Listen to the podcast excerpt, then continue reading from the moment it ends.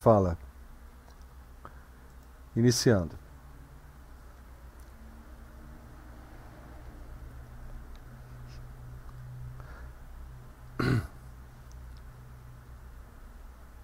E aí, já estão no ar?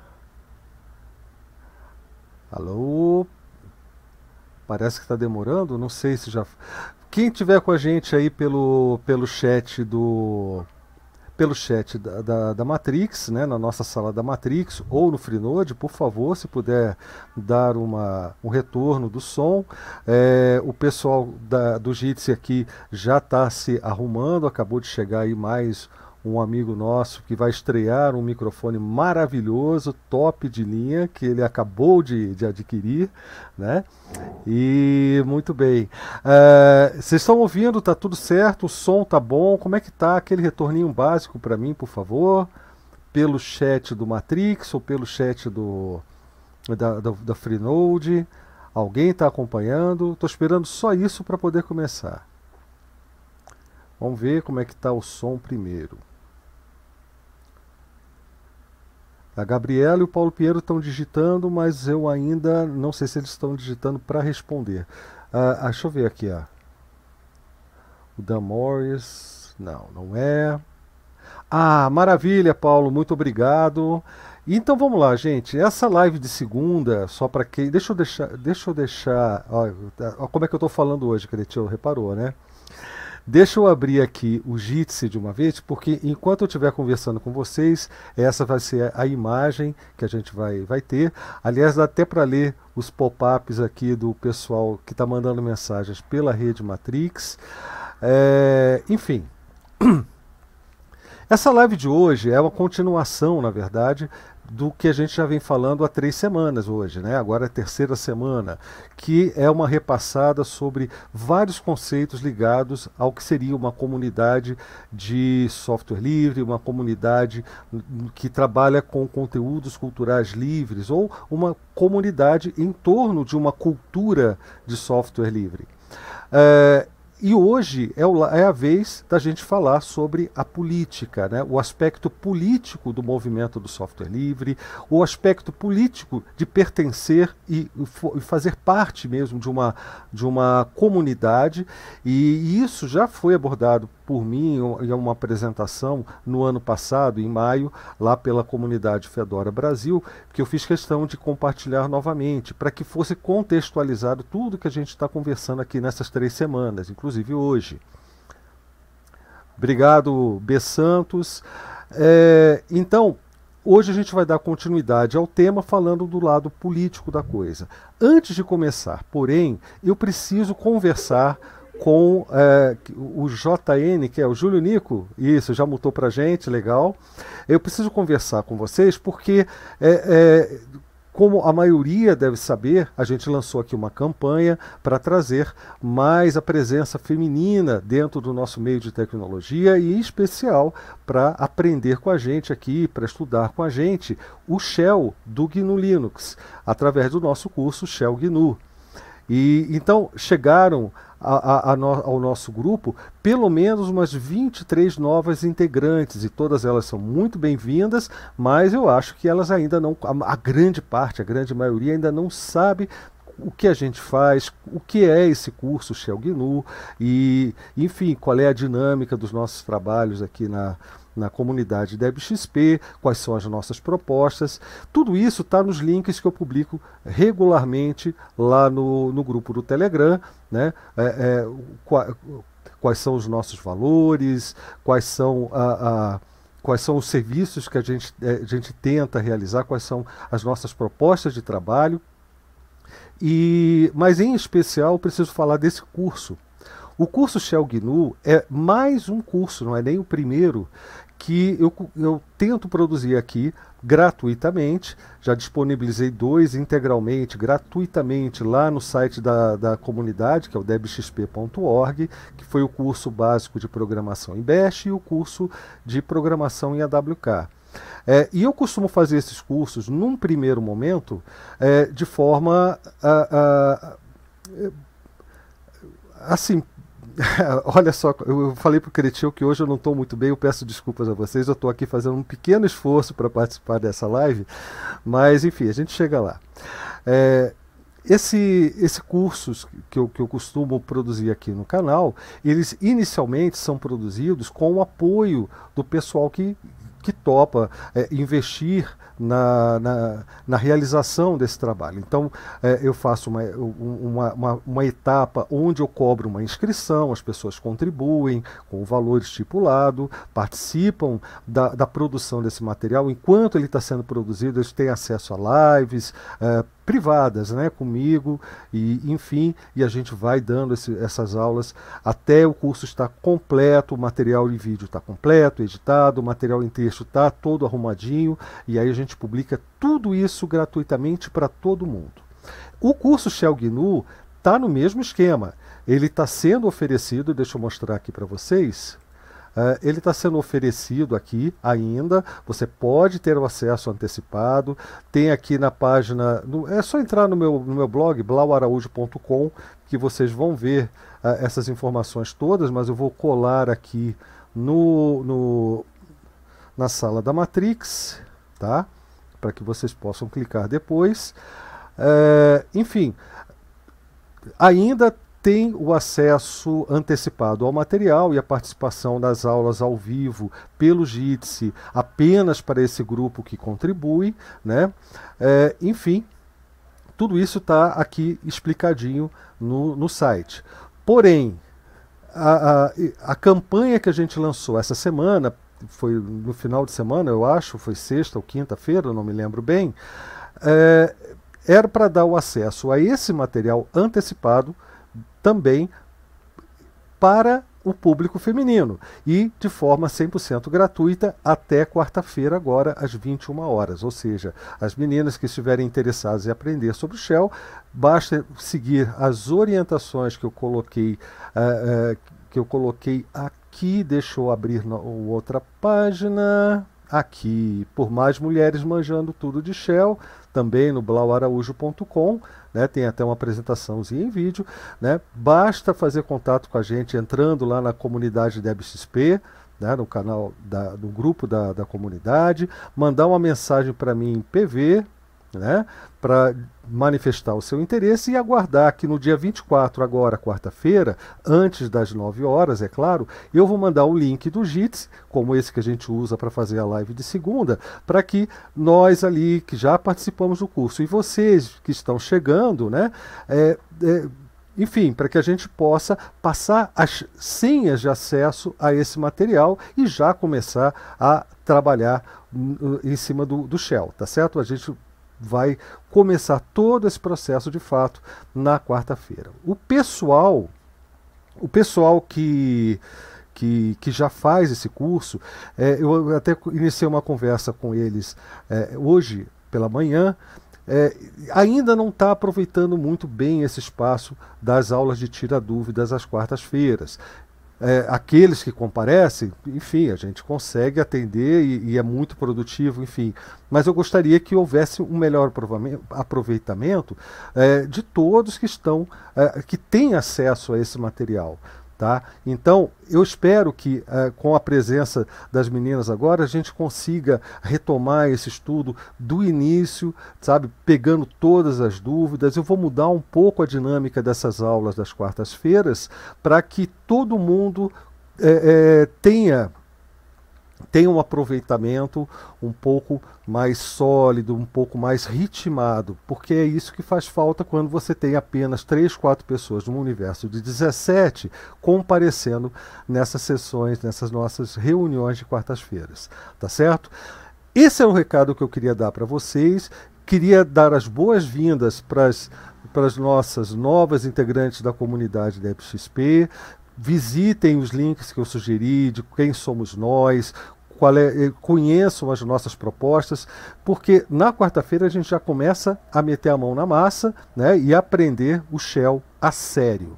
E agora eu vou, vou pedir que o pessoal que está aqui comigo no Jitsi, né, que se apresente e, ao final das apresentações, o Cretil, se puder, dar início ao tema, eu também agradeço muito. Até pedi para ele fazer isso para mim hoje, porque eu, de fato, não estou muito bem, mas isso é, isso é passageiro, tá? Não se preocupem não, que se está muito bem é apenas uma, uma, uma disposição temporária, tá certo?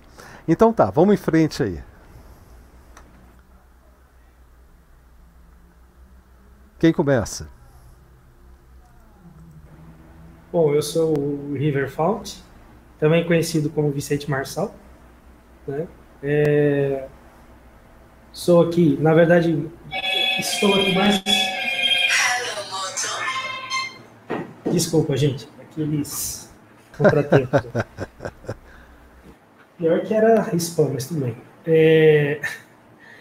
É, eu, normalmente eu estou aqui nas lives segundos, porque começou por, por ser aluno do Blau nos cursos, num desses cursos, que tantos que ele mencionou aí, e tenho aí é, contribuído em algumas coisas na, na discussão da, das temáticas. Então, não sou tão assíduo quanto o Cretil, mas tento me, me fazer presente. Boa noite a todos. Vamos tirar esse microfone, Kobe? Olha que som limpo, rapaz. E aí? Boa Olha... noite a todos, a todas. Eu sou o Kobe, é, também conhecido como Thiago. E assim, também é, não sou dos caras tão, tão técnicos aí como, como é o caso do, do Blau, do, do Cretil, mas a gente já está aí participando da comunidade DebXP já há algum tempo, né? Além do Debian e tal. E estamos aí, eu só sou um carinha que mora logo ali. Muito bem, Júlio. Júlio, tá sem microfone hoje, Júlio? Opa, boa noite. É outro que tem um som impecável, né? Boa noite a todo mundo aí. Eu queria dar boas-vindas às meninas aí na comunidade. É muito legal, tomara que participam aí o máximo que ajudem também o pessoal que tem dúvida, assim como a gente ajuda todo mundo aí. É, eu tenho certeza que o pessoal vai se dar bem aqui, porque é um lugar muito bacana para a gente trocar uma ideia, compartilhar informação, conversar aí, tá certo? Isso aí. Valeu, Júlio. Gabriela, quer estrear aqui? Quer falar alguma coisa? Não conseguiu ainda ligar o microfone? Como é que tá? Não quer dar o seu boa noite pra gente? Não, acho que não conseguiu ligar aqui, pelo menos não aparece. Ó, oh, o Leandro apareceu por aí também. Dão, quer falar alguma coisa? Quer dar o seu boa noite? Opa, boa noite aí, pessoal. Estou aqui, né, apreciando mais essa live aí. É, com certeza tem muito conhecimento para ser passar, né, para é. aprender. Obrigado aí pela participação e poder participar com vocês. Valeu, Dan. E para quem não conhece, o, o Dan ele é o líder de uma das melhores comunidades, lá, dos melhores grupos né, lá do, do, do, Telegram, que é uma comunidade de aprendizado sobre o GNU Linux. Né? Aliás, esse é o nome da, da, da, da do grupo dele, né, que é GNU Linux Grupo de Estudo. É só procurar lá no Telegram que vocês vão encontrar. É, Leandro, aproveitando que você chegou aqui depois de um longo período de ausência, seu boa noite, cara. Opa, como é que tá meu microfone aí, Blau? Olha, tá limpo igual do, do Kobe. Ah, é. Bom, boa noite, boa noite, Blau. Saudade de vocês, boa noite a todo mundo aí. Eu sou o Leandro, também conhecido como Leandro. e faz tempo que eu não dou as caras por aqui. Eu vim. Provavelmente eu vou ter que sair um pouco antes de, de terminar, mas eu precisava falar um oi para vocês aqui, acompanhar um pouco a conversa. Valeu, Blau. Obrigado sempre. Valeu, Leandro. Olha, o Pedro GCC apareceu aí também. Pedro, quer dar o seu boa noite, aproveitando a sua chegada, antes da gente iniciar por aqui? Bom, eu não vou poder ler a, a, as mensagens pelo chat, aliás, eu vou avisando de uma vez. Se alguém quiser depois passar a mensagem, as mensagens trocadas aqui no chat do, do Jitsi, eu agradeço, tá certo? Beleza, Cretil. Ah, aliás, Cretil, deixa eu só fazer, um, fazer uma observação aqui, porque eu sei que você já vai entrar no assunto, né? Eu te pedi isso, claro. Mas eu quero mostrar para o pessoal o vídeo que eu me referia é, sobre. Uh, que, que, é, que foi a palestra que eu fiz sobre uh, uh, o papel das comunidades na cultura de software livre. Estou copiando o link para deixar para o pessoal lá no, no, na Matrix, né? Poder assistir depois, com calma, tá? E, e vocês vão entender um pouco é, é, como que essas últimas lives se ligam ao longo dessa série. Então tá, Cristian, desculpa aí e vamos, vamos em frente. Agora é contigo. Vou até dar um mute aqui, não quero nem saber mais de falar nada. Não, não, inclusive eu quero, eu quero ser interrompido, né? É, a primeira coisa que eu gostaria de dizer é um, boa noite especial a todas as meninas que começaram a participar mais ativamente aí na comunidade DebXP. É muito bacana esse, essa abertura e essa iniciativa do Blau, é, louvável, a meu ver, para a gente conseguir algo que a gente já tenta há algum tempo, mas que não estava conseguindo, que é a tentativa de ter uma participação mais diversa, não é? especialmente, não somente, mas também no quesito de gênero. Né?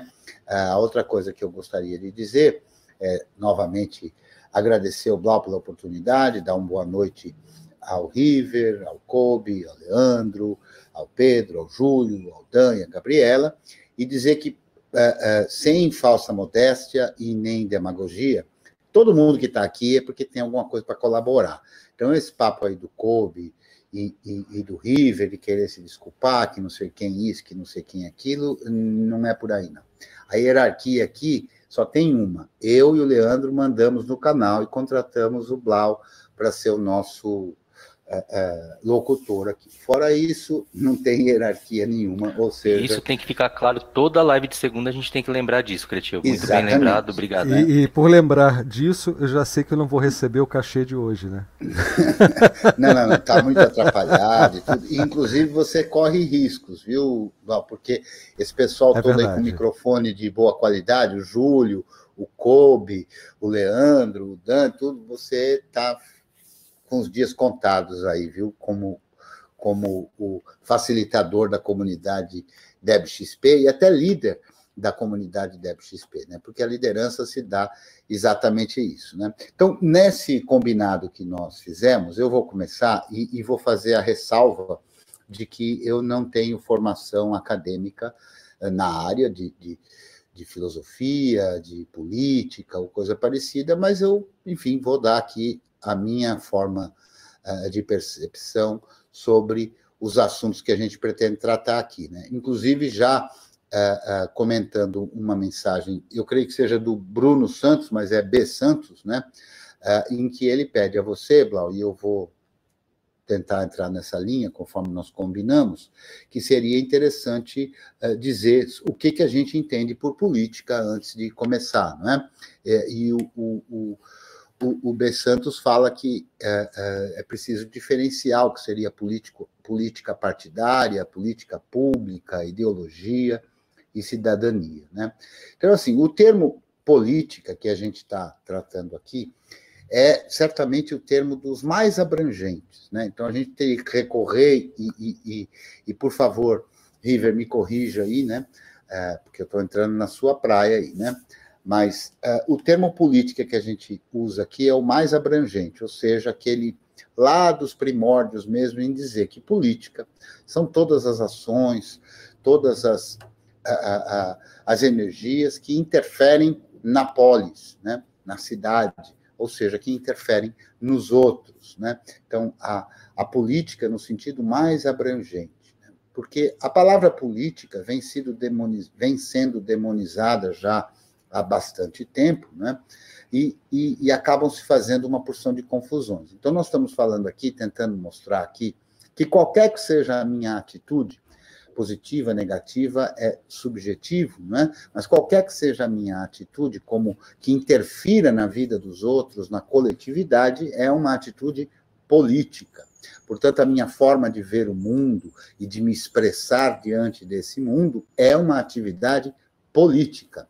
Nesse instante, todos aqui que escolhemos falar, ou que escolhemos ouvir, ou que escolhermos estar atentos ao que está sendo falado aqui, estamos praticando política. Então, política é isso, é a nossa atividade como seres sociais, né, que fazemos parte, querendo ou não, do mundo. E, e, portanto, interferimos uns nas vidas dos outros. Então, política, nesse sentido mais abrangente. Que é um, há uma tentativa, a meu ver, de tentar é, é, desqualificar, não é? Então, a gente vê, já vimos em vários grupos, uh, uh, alguns comentários como: ah, mas aí vocês vão começar a falar de política, como se fosse possível não fazer a política, como se existisse uma posição que não seria política. Repare, toda vez que você encontrar alguém que diz não gosto de política, ele está fazendo a política deles. A política dele e ele tem todo o direito de fazer isso, mas a política dele é essa política de não se posicionar, né? Então, é uma política, é uma forma de se expressar, tão política quanto qualquer outro que se posiciona. A tentativa de usar termos como extremista para quem se manifesta com alguma uh, uh, sobre política de uma forma contundente, de uma forma clara e objetiva, é na verdade uma tentativa de desqualificar esses argumentos, fazendo parecer ou tentando fazer parecer que aquele que diz que não gosta de político, aquele que não se manifesta, que não mostra o que ele pensa sobre as coisas, estaria numa posição moderada, numa posição de, de consenso, numa posição mais, eh, digamos, eh, mais racional ou coisa parecida, quando, na verdade, em absoluto é isso. Eu costumo dizer sempre, não sei se algum filósofo já disse isso antes, mas só há uma maneira para aqueles que, que não acreditam que haja vida depois dessa, de parar de fazer política. E a única maneira de parar de fazer política, a meu ver, é parar de viver. Enquanto eu estou vivo e faço as minhas escolhas, eu estou fazendo política. Então, todas as áreas do conhecimento, as áreas sociais, estão envolvidas com a política. O que, obviamente, é muito diferente da política partidária. A política partidária é aquela feita no âmbito dos partidos políticos e também da vida social onde se envolve a política partidária. A política partidária não é ruim e nem boa. A política partidária é a política partidária. Não há, talvez, formas diferentes, não sei, mas a gente poderia dizer que será que a nossa política é a melhor possível? Será que a nossa Constituição é a melhor possível? Provavelmente não. Mas para que a gente tenha uma Constituição diferente, é preciso que as pessoas que estão envolvidas no país queiram uma Constituição diferente. Enquanto a gente não tem uma Constituição diferente, se a gente quiser o mantenimento dessa comunidade enorme que é o Brasil, a gente tem que participar de como as coisas estão ali definidas. E essa participação envolve a participação político-partidária porque o Estado como um todo, a sociedade como um todo, tem formas de organização. E uma delas são os processos eleitorais, para os quais candidatos e candidatas uh, uh, almejam participar de um processo de sufrágio, né, de eleição, e isso só é possível pela nossa Constituição para pessoas que têm partidos políticos, que são afiliadas a partidos políticos. Portanto, qualquer modificação, qualquer mantenimento de qualquer coisa dentro da nossa sociedade envolve a participação político-partidária. Então, política partidária não é corrupção, política partidária não é politicagem. Politicagem é um outro termo.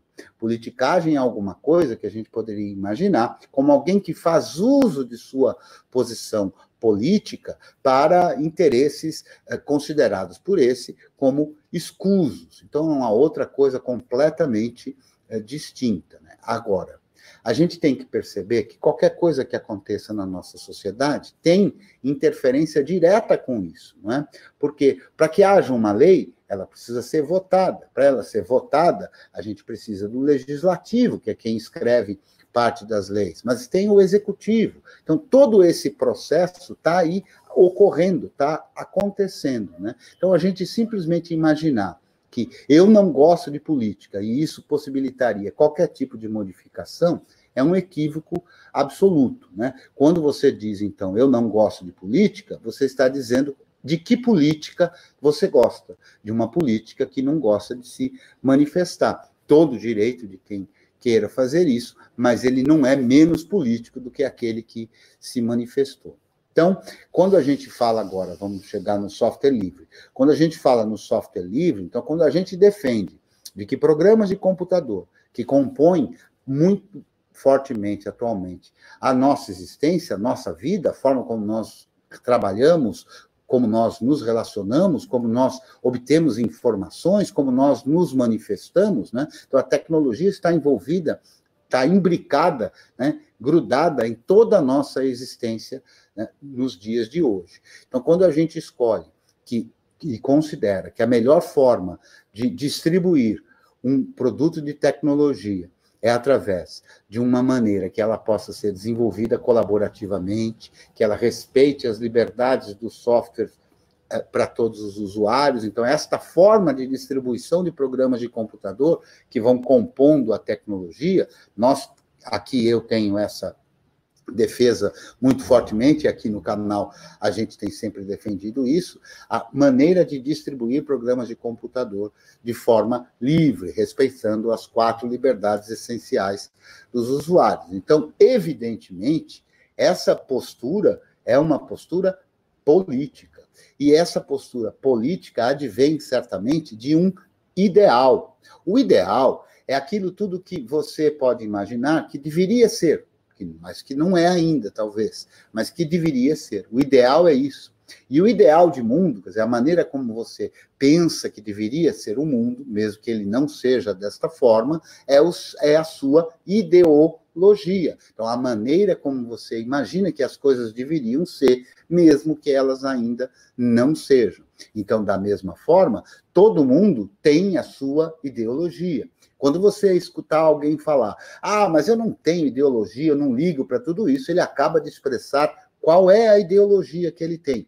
Quer dizer, para uma pessoa que fale e pense assim, a melhor ideologia é aquela que não se manifesta, é aquela que não se coloca à prova e por aí afora, né? imaginando que com isso ela seria neutra.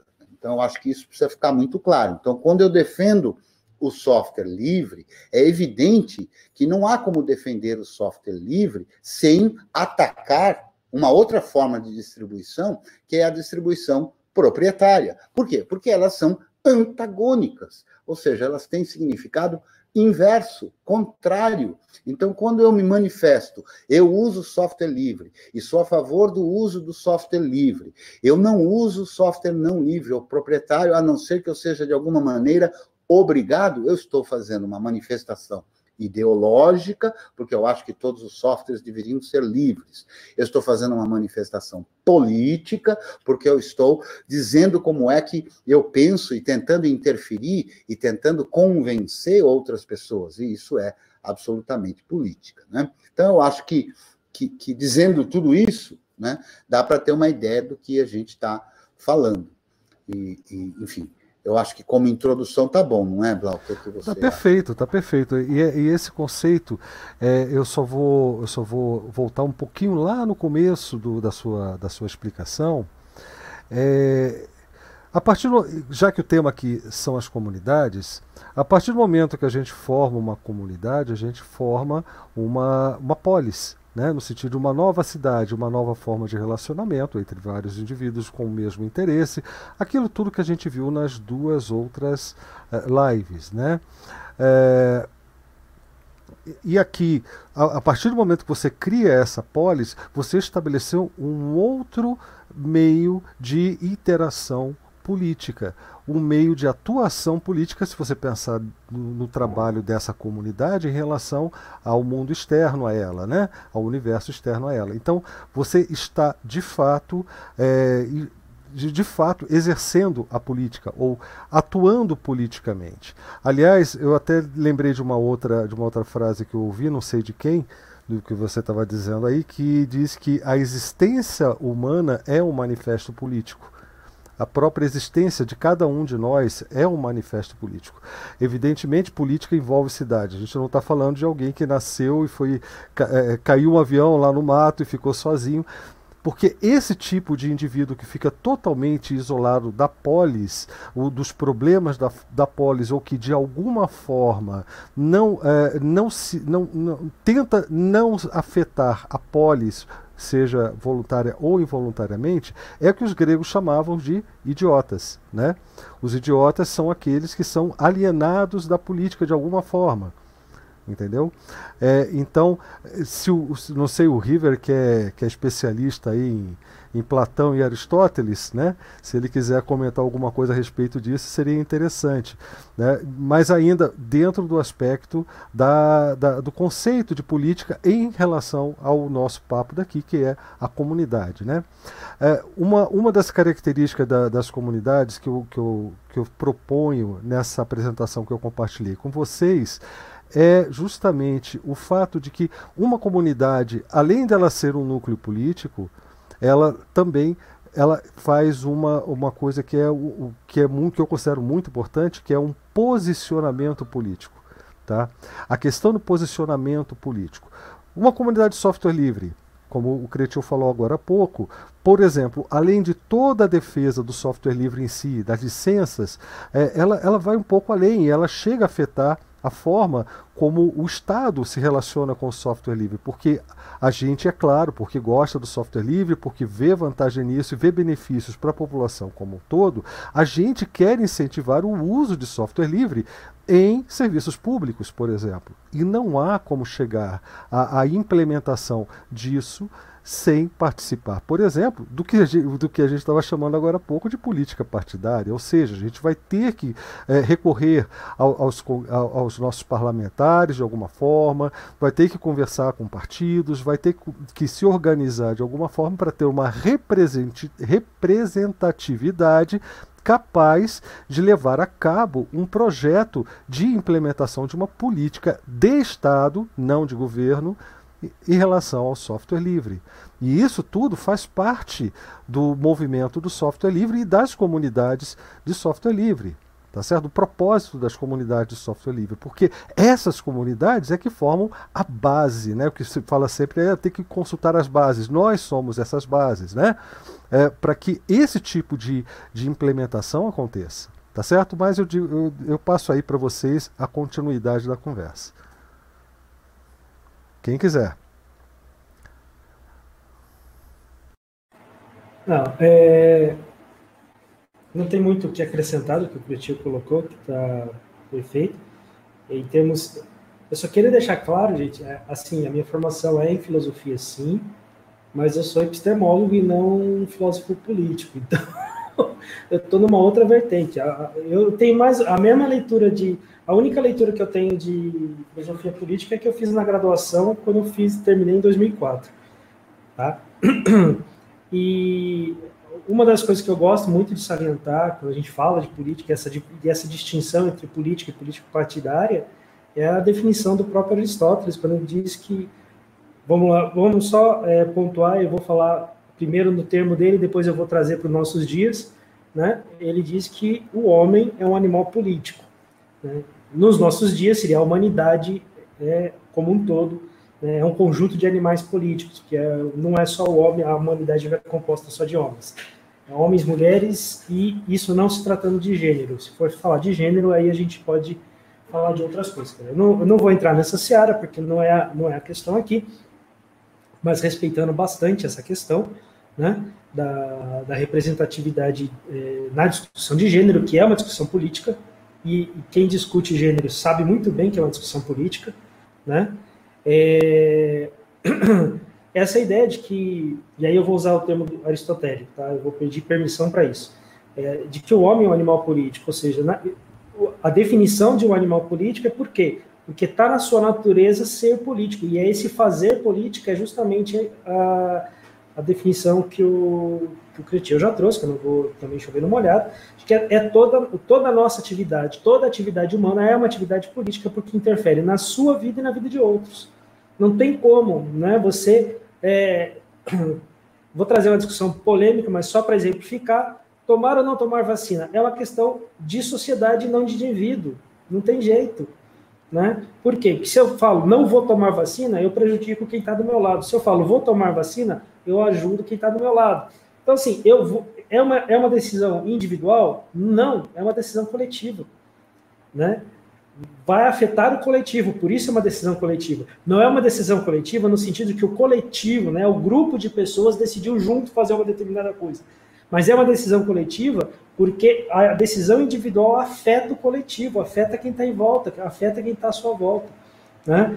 E, e, e, óbvio que, na verdade, hoje a nossa sociedade é muito mais complexa, inclusive, até que a sociedade grega na época, não que, eh, né, guardadas as devidas proporções, cada uma tem o seu tipo de complexidade, e eu acho que a nossa sociedade acaba sendo bem mais complexa, principalmente pelo número de indivíduos. Né? A, nossa sociedade tem, tem hoje é, muito mais indivíduos do que tinham as, as cidades gregas, né? as cidades-estado gregas, né? a, a polis. Mas, é, e, e, tanto que tem alguns filósofos, como Habermas, que é um filósofo contemporâneo, por incrível que pareça ainda, é, para quem não sabe, existem filósofos vivos, Habermas é um deles, né? Então, assim, nós temos filósofos vivos, a gente não só estuda pessoas que morreram, né? Uh, e ele vai falar de, junto com, com o Max Weber, né, que é o sociólogo, no qual ele meio que troca figurinhas, no, no bom sentido da palavra, no, né, em termos teóricos, eles vão falar de esferas de poder, e a gente existem esferas de poder, né, então, enquanto o poder político é um, o poder econômico e, e, algumas outras esferas, não lembro todas as que eles de, de, determinam de cabeça, eu lembro das duas mais, mais é, digamos, mais fortes, inclusive, que seria a esfera política e a esfera econômica, e essas esferas meio que lutam pelo que, que o Habermas vai chamar de Labsinswelt, né? E meu alemão é péssimo, então quem fala alemão, por favor, me perdoe, mas que significa o mundo da vida, que é esse mundo cotidiano nosso, nosso dia a dia de sair, né, pegar um ônibus e trabalhar, voltar para casa e fazer essas coisas. Esse é o mundo da vida. Né? Só que tem uma coisa muito cara para o Habermas e para não dizer que eu não estudei muito política, é, filosofia política, a única coisa que eu fiz foi no meu, no meu PIBIC, na verdade, ele, é, ele vai dizer que o poder emana da periferia para o centro. Enquanto que a gente vê, e é, e é, e é eu vou entrar no que isso tem a ver com a gente daqui a pouquinho, só um pouquinho. Uh, normalmente o que acontece é a gente vê o poder do centro para a periferia, ou seja, um poder central e aquilo sendo, é, vamos dizer assim, emanado, as, as decisões, as consequências, enfim, todas as ações sendo a, a, periferia só que meio que aceitando. E o Habermas vai dizer que não, o poder, o poder na verdade emana da periferia, né? É, e ele vai falar disso por conta da questão da ação comunicativa. Mas, enfim, não vou entrar em muitos detalhes dessa questão, que é bem complexa, mas a ideia de que a periferia, que é a base, é que dá sustentação para o poder que, que foi eleito e que aí a gente colocaria na, na questão do centro. Né? E, é, e era o que o Blau estava falando, quer dizer, aquilo que a gente pode fazer para influenciar, para, inclusive, pressionar ah, para que o, nós, que, num certo aspecto, estamos na periferia, em termos do, do poder estabelecido, possamos, de fato, fazer com que esse poder emane da gente e, democraticamente, enfim, o poder que emana do povo, possa é, ser cumprido pelos nossos representantes e, e a, a, vontade da maioria né, da, da comunidade ou das comunidades, enfim, aí todo, toda a questão envolvida nisso possa chegar no, no, na central, na central né, no, no, no, governo propriamente dito, e aí a questão partidária, a questão até de lobby de ser feito, né?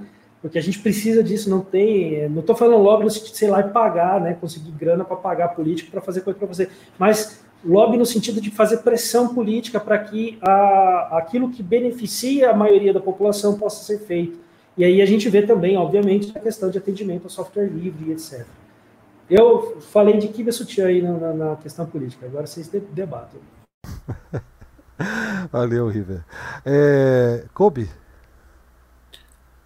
Bom, eu acredito que a minha, a minha participação aqui é, vai ser pequena, mas eu penso que uh, eu posso contribuir de alguma, de alguma forma dizendo a seguinte coisa. É, eu queria só complementar uma coisa que, que o Cretil disse. É, quando alguém né, se posiciona, por exemplo, é, dizendo que não gosta de participar ou até diz não participar, poderíamos colocar assim, quando a gente fala de eleições, por exemplo, alguém que vote branco ou que vote nulo nas eleições, ainda que essa pessoa diga que não está se posicionando, na realidade ela está né, se posicionando totalmente. Né? E, além disso, também interferi interferindo politicamente na, nas ações do coletivo. Né? Então, é, só, só queria complementar com essa, com essa fala, né? E também tem uma outra coisa que é, eu aprendi recentemente, uh, essa frase, e que eu gostei muito e vou reproduzi-la aqui. Política não é uma questão de opinião. Não, é, é, assim, a gente, óbvio, pode ter opinião sobre é, atitudes políticas, obviamente, né? Mas política em si não é uma questão de opinião, é uma questão de ação mesmo, né? Então, o, o River falou aí a respeito até das vacinas, né? É, sendo você contrária ou não, contrário ou não a, ao, ao, uso de vacinas, você está interferindo no coletivo, é, querendo ou não querendo, né?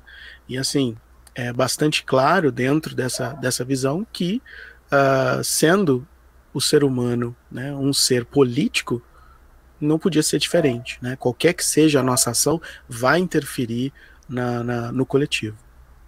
E acho que basicamente, basicamente é isso. E só né, é, tentando entrar um pouquinho na questão do software livre, né? É, eu disse no início que eu não sou né, é, um usuário técnico né, na, no que diz respeito a software livre. Eu sou um professor de escola pública. É, e assim, entendo perfeitamente que a minha, a minha profissão é uma profissão política, apesar de alguns colegas meus dizerem, né, ah, eu não gosto de política e, e coisa, coisa do gênero, né, é, eu penso que né, essa pessoa está equivocada no sentido de que se essa pessoa não gosta de política, é, ela no mínimo nem deveria ser humana, né? Mas não exagerando tanto, é, ser professor já, já, já te coloca numa posição de a, ação política, né? A gente interfere no coletivo de, de alguma forma, então é óbvio que a gente faz, sim, políticas, né? Uh, mas, enfim, a questão do, do, do, software livre, por exemplo, que totalmente mudou a minha, a minha vida em, em, em vários aspectos, porque, assim, é, eu me percebia uh, uma pessoa que estava, assim, alheia a diversos movimentos que é, poderiam ajudar outras pessoas, né? E dentro do movimento do software livre eu tenho tido essa oportunidade de é, alcançar as pessoas de uma forma uh, diferente, através sim do software. Uh, eu creio que a gente, ainda mais uma, uma sociedade como a nossa hoje, que está envolta a, a, a questão da tecnologia, em especial no que diz respeito à computação, então assim é uma, uma espécie de é, interferência que a gente que a gente acaba fazendo enquanto comunidade aí de software livre. Eu não só apoio, como uso, recomendo e é, penso que assim tem tudo a ver né, com o que a gente está falando. Falar de software livre, falar de política, especialmente política pública, tem tudo a ver né, com, com os interesses que a gente defende. É verdade. O, eu queria só fazer uma pergunta aqui, porque uma das coisas que eu vejo que uma comunidade precisa definir para se estabelecer é a sua identidade política. Tá? É, é, o que eu chamo também de posicionamento, né? mas já, já pensando nesse posicionamento como sendo a construção mesmo da identidade política da comunidade. É, e, e, não basta ser um agrupamento, como nós já vimos aqui nas outras lives, um agrupamento de pessoas num canal do Telegram, sei lá, numa sala, num grupo do Telegram, numa ferramenta de mídia qualquer, para que a gente possa considerar isso uma comunidade. Uma comunidade, normalmente, é, ela seria formada por. É, é, ela seria, não, uma comunidade de fato são as pessoas que participam daquele ideal, daquela, daquela identidade, daquele, daquela de todo aquele conjunto que caracteriza, daquela cultura, e essa era a palavra que eu estava procurando, daquela cultura que caracteriza a comunidade. Então, é, quando você entra numa comunidade ou num dos canais de comunicação de uma comunidade, a primeira coisa que você deve tentar sentir ou ler a respeito, se houver essa possibilidade, é qual é a, a, a, identidade política daquela comunidade, até para saber se você não vai entrar em choques desnecessários em, é, é, com as outras pessoas, com os outros membros, e com isso tornar a relação ali internamente disfuncional. Eu não quero dizer que, é, é que seja indesejável, por exemplo, um, um, uma, um choque de opiniões. Tá? Como você mesmo diz, política não é opinião. Né? A opinião é, talvez resulte em política, mas a opinião em si, ela está ali para a gente realmente colocar em choque pela, por, vários processos aí que já, já foram estudados. Se eu não me engano, a dialética é um desses processos, né, River? E, e daí você vai ter diversas outras reflexões a, a, a serem feitas. Mas você não vai chegar, por exemplo, numa comunidade que que gira em torno do ideal de um software livre e de toda uma cultura de liberdade e fazer propaganda, por exemplo, de software proprietário. Ou, por exemplo, é, uma cultura onde pressupõe-se a, a, a a utilidade, o, o, entendimento da utilidade e da, e, e, do, e, e, da inevitabilidade de fazer política para chegar e dizer: ah, eu, eu gosto muito dessa comunidade aqui, eu aprendo muito com ela, mas começou a falar em política, ah, eu já estou querendo pular fora. Sabe esse tipo de coisa que acontece, né? Porque não, você não está pulando fora, você na verdade está fazendo uma política que vai totalmente, radicalmente na direção oposta da identidade política da comunidade entendeu? Então, opiniões contrárias a gente entende, incompreensões de certos conceitos ou, ou mal entendimento de certos conceitos que geram manifestações meio a, a, absurdas às vezes, né? não, não, é, não são todas, mas eventualmente você vê uma, uma observação totalmente absurda fora do contexto da identidade daquela comunidade, da cultura daquela comunidade.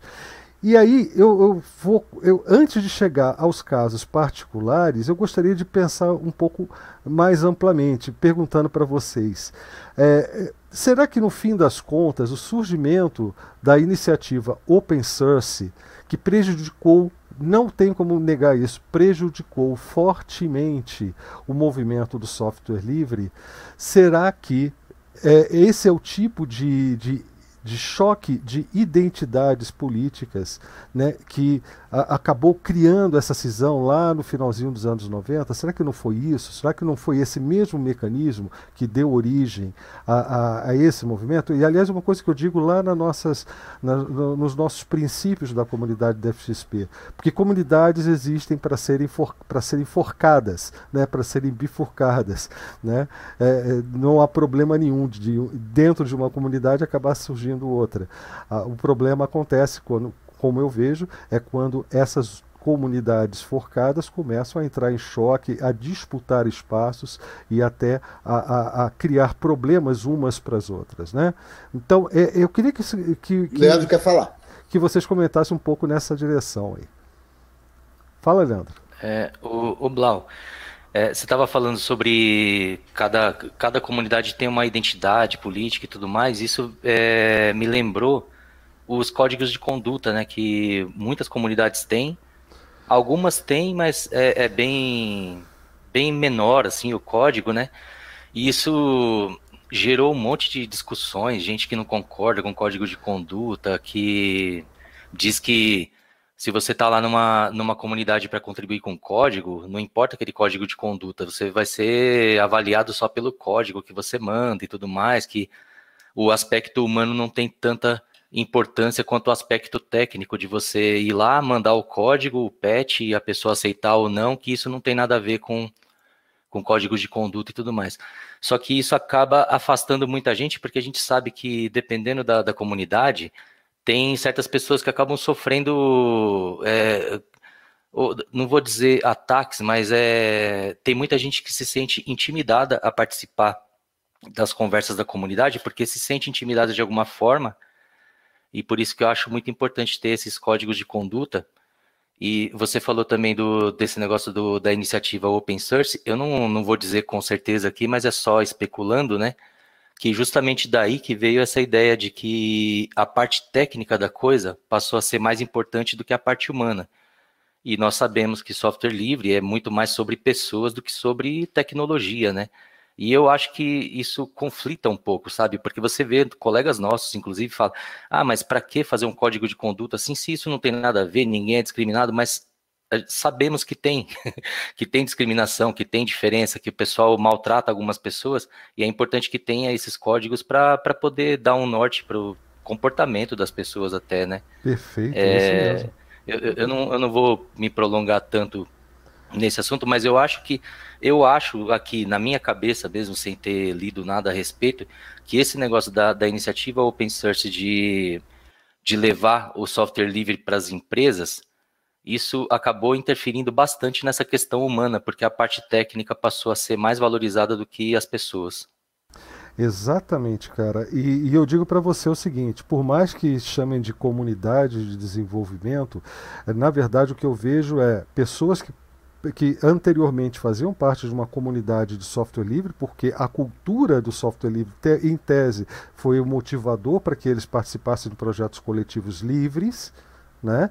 É, é mas que estão tentando, ao mesmo tempo, se distanciar da comunidade para criar um outro tipo de relacionamento estritamente técnico. É, e eu vejo nisso a, o surgimento de comunidades que eu chamo de defectivas, ou seja, comunidades não funcionais, são comunidades incompletas. Aquilo não é comunidade, é um grupo de trabalho. Tá? Para mim, mas enfim, é só uma interferência rápida e, enfim, vocês deem continuidade aí, por favor.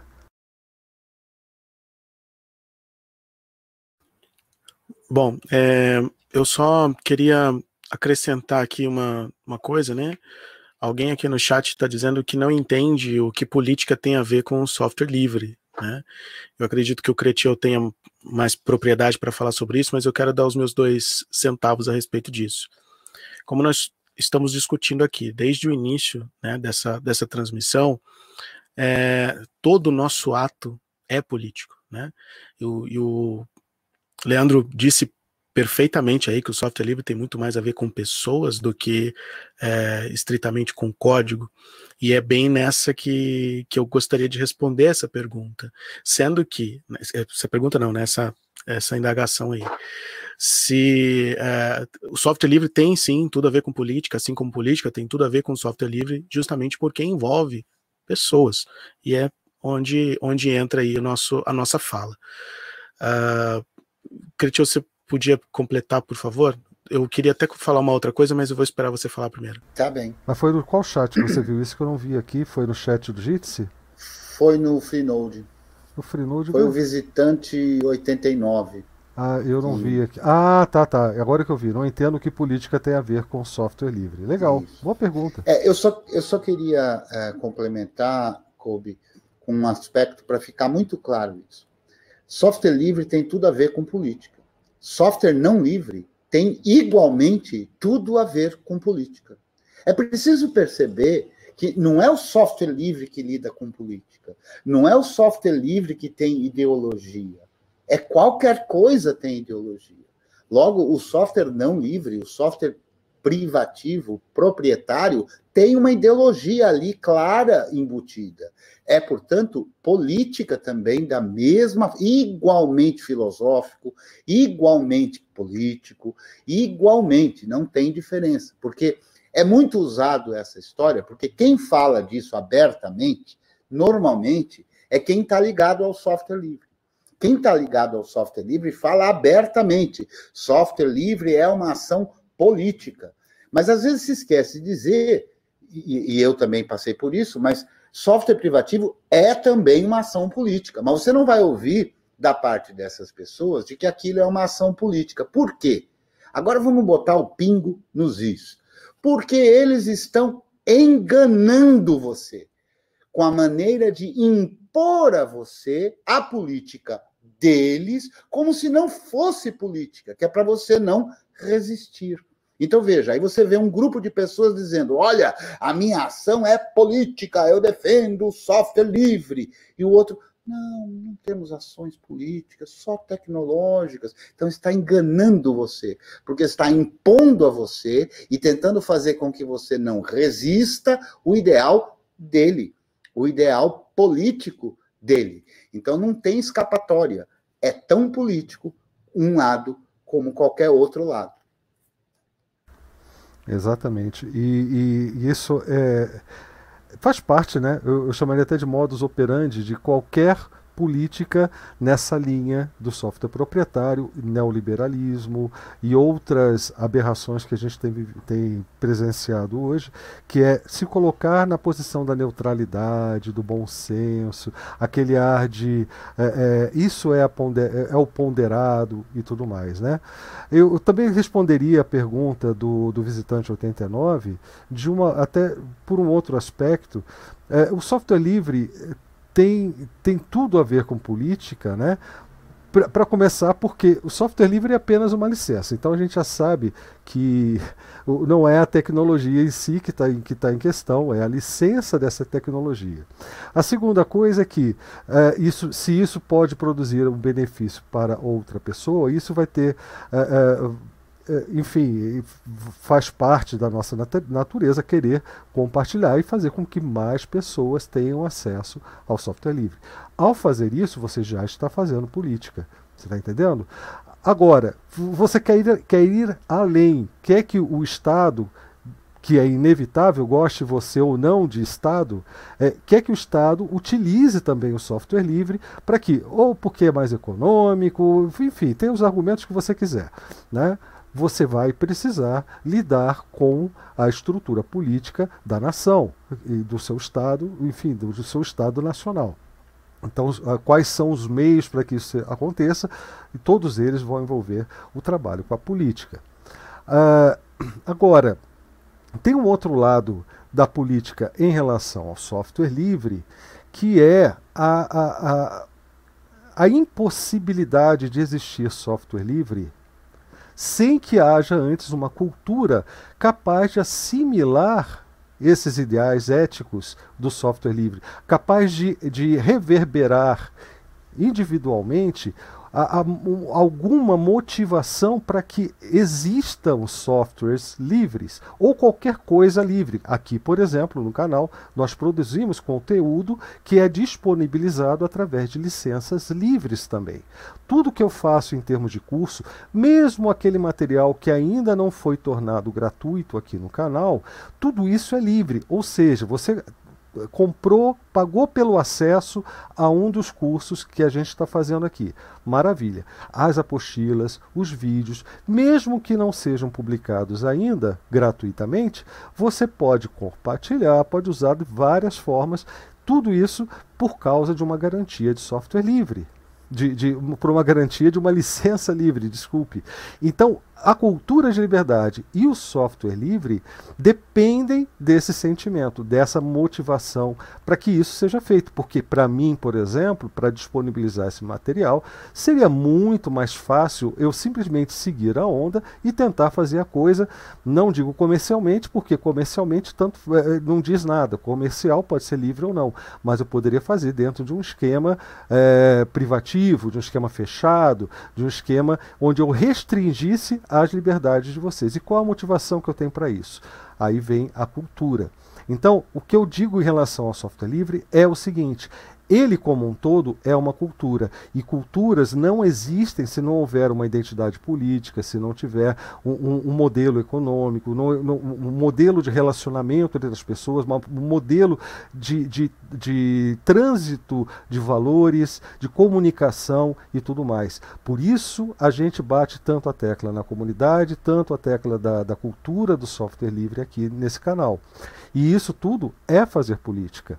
Tá? Então, software livre tem tudo a ver com política. Se você limita apenas a tecnologia, você está tirando toda a parte que faz com que o software livre exista. É, é, é esse, esse é o detalhe. Tá? E, e, e, é claro, sendo muito mais simples, eu poderia dizer exatamente o que o Cretil falou, assino por baixo tudo o que o Cretil disse agora há pouco. É, o proprietário também faz política. E você não percebe isso, né? Você simplesmente está se sujeitando a um modelo, de, achando que é apenas o um modelo de licenciamento, mas é o um modelo de licenciamento que está por trás de todas as coisas que você não gosta, por exemplo, no país que você vive, seja ele qual for. Porque é a mesma motivação, é o mesmo princípio, é a mesma identidade política que está por trás disso tudo. Entendeu? Ô, ô Blau, eu gostaria também de acrescentar alguma coisa ainda sobre um comentário do visitante 89, que ele relata aqui que uh, ele entrou numa certa comunidade, ele não disse qual, que pelo segundo ele, pelo fato dele votar no candidato X e a grande maioria votar no candidato Y, que ele foi discriminado e que ele acha então que isso deveria fazer parte do código de conduta. Ah, eu, da minha parte, vou falar pela minha parte. Eu acho que tem algumas coisas que às vezes não são claras, né? Então eu vou tentar deixar o mais claro possível. Uh, o curso GNU, eu não falo em nome da comunidade DevXP, mas eu acho que acaba valendo a mesma coisa. Nós temos um espaço de defesa do software livre. Por isso chamamos de comunidade, porque temos alguma coisa em comum. E o que temos em comum é a defesa do software livre. A melhor maneira de defender o software livre, a melhor maneira de usar o software livre, a melhor maneira de resolver um problema qualquer, isto o tempo inteiro está sob júdice, sob julgamento, sob construção. Não há um, uma definição única estabelecida. Portanto, há divergências, e essas divergências são extremamente salutares, fazem muito bem para a gente aprimorar e melhorar as coisas. Mas o espaço do curso GNU, e penso eu que a comunidade DebXP também, não está aberta a um pensamento contrário ao software livre. Então, se você entrar na comunidade DebXP ou no curso GNU, defendendo a ideia de que o software livre não é bom, a meu ver, você está no lugar errado. Porque ali não é um lugar público onde qualquer opinião é bem-vinda. Você tem todo o direito de ser contrário ao que você quiser. Mas nesses espaços se estabelece um propósito, que é a tal da identidade política, referência o Blau. Então, no, no grupo do curso se quiser entrar lá para fazer propaganda de software não livre, você não é bem-vindo ou bem-vinda, porque lá não é esse o propósito.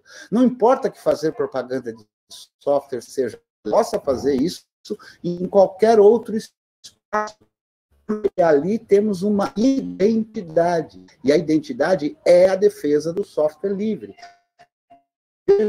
Isso não é a defesa. Você está tá falhando muito, viu, o, o Cretinho? Você está tá dando, tendo falhas aí bem, bem longas. Será que não é hora de trocar aquele. Engraçado que para mim aqui oh. aparece é. verde aqui. Bom, eu vou tentar uh, uh, ser deu, mais resumido. Deu até um delay para você ter uma ideia agora. Não, mas é, é, é, com pesar que eu vou sugerir que ele tire a câmera para poder terminar a fala. Eu também acho. Então pronto, sem câmera, só no, no, no, no áudio. Melhorou? Tá bom agora ou continua? Oh, tá bom, tá bom. Um... 100%. 100%. Então, tá... É, melhorou bastante. Então, é, então, então vamos lá. A minha cara é feia mesmo, não, não vai fazer falta, né? Então eu quero, eu não sei que pedaço que foi perdido, eu vou uh, didaticamente repetir, perdoe-me se você já ouviu, né? Mas é o seguinte: é, eu estou comentando uma fala do nosso visitante 89, que comenta que ele entrou numa comunidade e, segundo ele, por votar no candidato X, e que a maioria, segundo ele, também votaria no Y, que ele foi discriminado e que ele considera que isso devia estar no código de conduta. Né? Então, eu gostaria de deixar claro que, por exemplo, no curso de NU, no grupo curso de NU, e penso eu também na comunidade DebXP, inclusive, se você olhar a, a, quais são a, as as ideias e qual é a identidade a que o Blau referiu, né? A identidade política da comunidade. Então, é assim, é diferente uma comunidade de um espaço público. Se você quer ir num espaço público defender o A, o B, o C, eu penso que você deve ter o direito de fazer isso. Mas se você entra numa comunidade, como o DebXP ou como o curso GNU, cujo objetivo fundamental é a defesa do software livre, Então ali não é o espaço público. Então, se você entra ali nessa comunidade para defender, por exemplo, o uso do software privativo, você não é bem-vindo. Simples assim. Não é bem-vindo, porque não é um espaço público.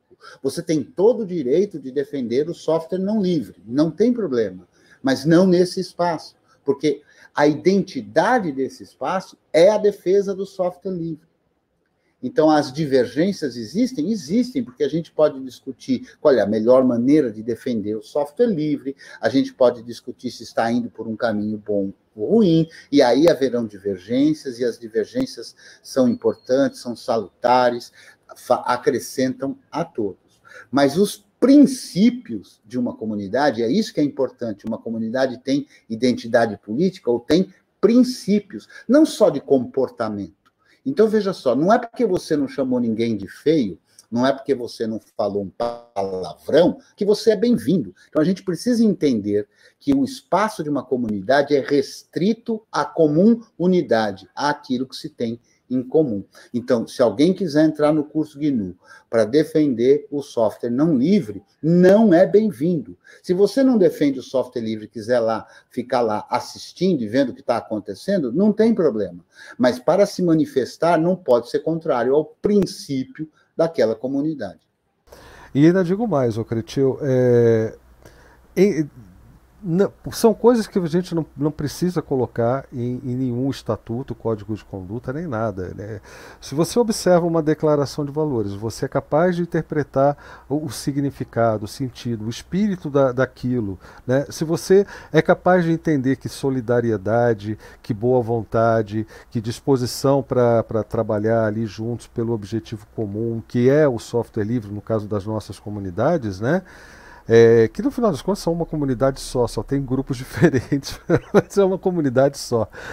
É, é, assim como entra nesse, nesse esquema a comunidade do, do, do Debian, né, do, do, de várias, vários grupos de Debian. Então, enfim, as é, é, são objetivos que estão entrelaçados que não dá para a gente separar. São, são formas diferentes de lidar com, o mesmo, com a mesma questão, ou, às vezes nem tão, tão diferentes assim.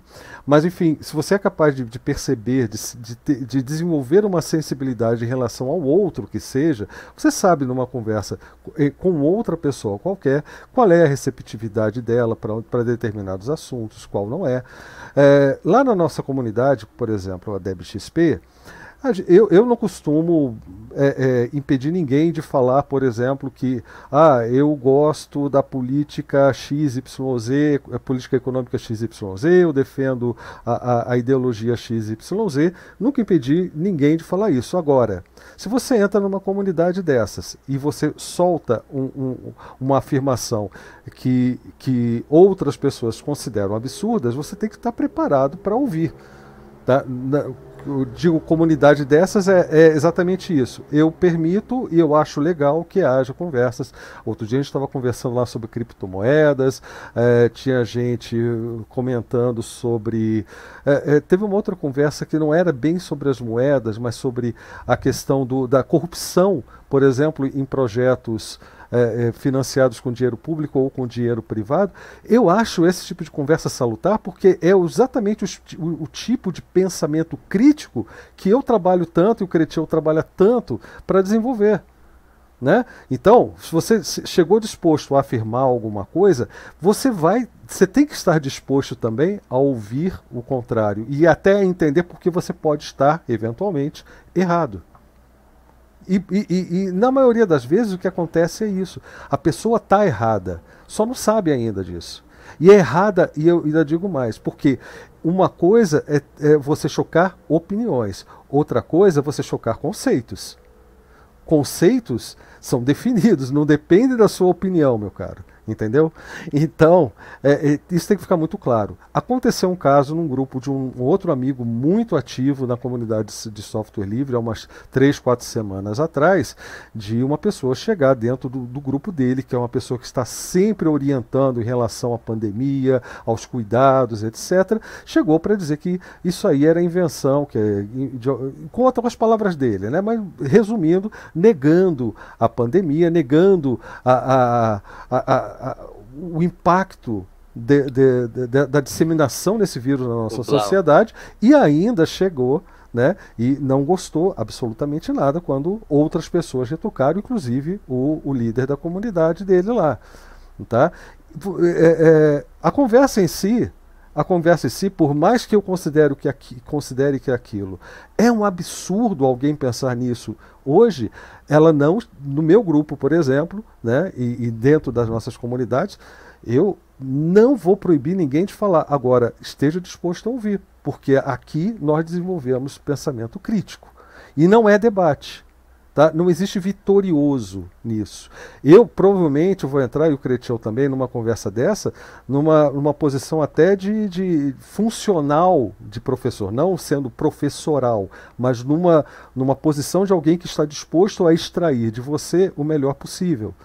Né? Que é esse o papel do, do, do do professor, né? aquele que extrai, aquele que educa, traz de dentro lá aquela luz que você tem, com certeza sempre teve, e a sua capacidade humana de, de criticar, de, de ponderar, de pensar de, e de, de exercer sua inteligência de alguma forma. Tá? Então eu vou entrar nesse papel. Agora, se você vai aceitar, se você vai achar isso bom ou ruim, ou se você vai acabar saindo do grupo, isso é uma decisão de cada um. O problema nesse aspecto, é, Lau, e aí eu só vou complementar o que você falou, que você está certíssimo, né? É que você, você falou um dos aspectos da maiêutica socrática, né? Que é o processo dialético platônico, né? Que você extrai a, da pessoa, né? É, lógico, o, o Platão é, defende isso dizendo, por conta da questão do mundo das ideias, que nossa alma estava lá, eu não vou entrar muito nos detalhes disso, mas é, você tem que fazer a pessoa lembrar, porque ela quando nasceu, ela esqueceu de tudo. Ela esqueceu da verdade, porque ela contemplava a verdade por, por sua alma estar no mundo das ideias.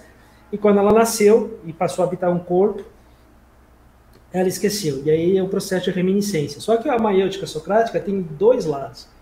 O que você disse é o segundo, que é quando você extrai da pessoa aqui o conhecimento, o melhor dela. Então, o problema é que ela tem o primeiro lado, que é a ironia socrática, em que ela destrói o falso conhecimento. Sim. Só que tem um detalhe, ninguém gosta dessa primeira parte. Essa é, muito Essa é a parte que normalmente Sócrates... faz as pessoas saírem do grupo, né? Exato, Sócrates foi morto por causa disso. Ele foi condenado a tomar cicuta, por quê? Porque ele perguntava para um grande general ateniense o que é coragem, o cara respondia para ele o que era coragem, ele ia destruindo, destruindo, porque era doxa, né? era, era simplesmente opinião, um conhecimento infundado, né? E aí, só que não dava tempo de chegar no, no, no, processo de trazer de volta e fazer com que ele construísse um conhecimento. Né? Enfim, na verdade, existem vários aspectos aí que eu estou deixando de lado, mas assim, é, esse, é o, esse é o problema. O problema é que a gente, para poder construir, fazer a pessoa construir o próprio conhecimento, a gente tem que destruir os falsos conhecimentos que estão ali. Não estou dizendo que toda pessoa vem com falso conhecimento, gente, não é isso. Eu estou dizendo que é todo um processo e a primeira parte do processo do que a gente está falando para o pensamento crítico, uma série de coisas, é esse processo de, de destruição da opinião. Opinião não serve, ela tem que ser, na verdade, o que a gente tem que ter é conhecimento fundamentado, é conhecimento fundamentado em alguma coisa, em, em, em conceitos sólidos, em argumentação sólida, né? E aí, só que a primeira parte do processo ninguém gosta. É, inclusive é, eu... é muito chato, desculpa, só para completar aqui rapidinho. É, é, é, muito chato quando você está ali, sabe, é, se empenhando para ser o mais claro, ser o mais fundamentado possível e a pessoa só, só responde assim: ah, mas essa é só a sua opinião. Né? E não é bem assim, nem todos os casos são só de opinião, né? Mas enfim. Exato. É, eu acho que isso precisa ficar salientado ali no chat eu coloquei, alguém colocou que só discutia política com quem tem educação, e eu acrescentei dizendo que eu só discuto com quem tem educação. Mas essa educação que eu quero dizer, é, precisa ficar claro o que, que eu estou chamando de educação aí, não é educação formal, não é informal ou qualquer coisa, mas eu acho que só vale a pena discutir com quem está disposto a discutir. E o que, que é discutir? É que às vezes a palavra é, é, é, muito mal interpretada, né? Discutir nesse contexto não quer dizer brigar com o outro, não quer dizer nada disso. Discutir é o tal do diálogo, né? através da razão. Né? Então, o que, que é isso? É eu expor uma opinião e aquele que me ouve prestar atenção naquilo que eu estou expondo. Após eu expor, aquela veja num diálogo, diálogo tem certas regras, né? Então, se a gente quer continuar dialogando, após eu expor a minha opinião, você não pode mais falar sobre o que você bem entender. Você tem que estar disposto a concordar com a minha opinião e acrescentar mais alguns detalhes, você tem que estar disposto a refutar a minha opinião e indicar onde ela não está é, de acordo, e assim a mesma coisa quando você fala. Eu tenho que ouvir, prestar atenção e refutar o que eu entrei em desacordo, mas refutar os argumentos, não é? Não é dizer que você está errado porque é, é, é careca, ou porque você tem barba branca, ou porque, ou porque você, é, é petista, gnusista, e é ou seja lá o que for, né? Que é o tal do argumento ad hominem, né? Que é aquele que procura desqualificar o argumentador e não contrapor o argumento. Então, discutir ou dialogar é isso. Então, quem está num grupo pode falar. Né? E, e no caso que o, o Blau deu de exemplo, né, a gente estava falando de uma pessoa que quer negar a realidade, que quer negar os fatos, e o dono do, do, do, grupo estabeleceu que ali naquele grupo ele não teria voz para negar, para negar aquilo que está ocorrendo. Então, muitas vezes, a pessoa pode achar erroneamente que é porque ela vota no, no X ou no Y, né? mas nas implicações que isso tem. E, eventualmente, até, dependendo aí da comunidade que você venha a participar, eu vou reiterar, comunidade não é espaço público. Todo mundo pode participar, mas não é um espaço público, é um espaço que tem um propósito. E esse propósito, você não é obrigado a concordar. Mas se você não concorda, então você está no lugar errado, não é lugar que você deve participar. No espaço público, ao contrário, aí é um espaço público, aí não tem nenhum tipo de, de, de, eh, de compromisso, não tem nenhum tipo de, de alinhamento. Né? Numa comunidade tem que ter um alinhamento, senão não é uma comunidade, senão é só o espaço público. Ah, perfeito. É, inclusive, é, esse é um problema que a gente vem encontrando é, é com o crescimento dos nossos grupos, né, Cretil? É, o Julinho que está querendo falar, desculpa, Julinho, dois minutinhos só. É, mas, enfim, que muita gente chega empolgada, chega porque está conhecendo agora, enfim, mas não se preocupa em, em perceber o, o, a, a, característica, como eu falo, vou repetir essa palavra mil vezes hoje, a identidade daquele grupo, daquela comunidade. Então, ela já chega considerando óbvia a, aquela forma dela de pensar como sendo o senso comum, como sendo o racional e tudo mais, chega fazendo afirmações e se choca. Né? e, e, e e eu digo para vocês, sejam bem-vindos a, a, ficarem chocados nas nossas comunidades, porque eu quero mais é que, se, que você se choque mesmo com outras visões e até com a, com a, a forma, vamos dizer assim, fundamentada de encarar os problemas que para você foram passados como sendo, uh, enfim, o, a forma certa, né? aquilo que você entendia como sendo a forma certa, porque você não chegou nem a pensar a respeito às vezes. Né?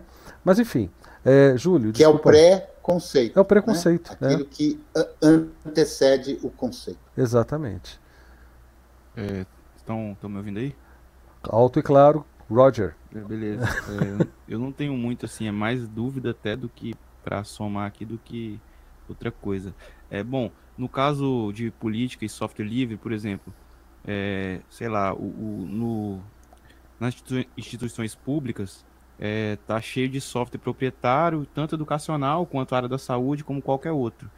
É, e todo aquele software que está lá, é, a gente não consegue saber se eles estão pegando dados, o que, que tem ali naquele software, porque o software é proprietário, só que o problema é o seguinte, a gente pagou por isso.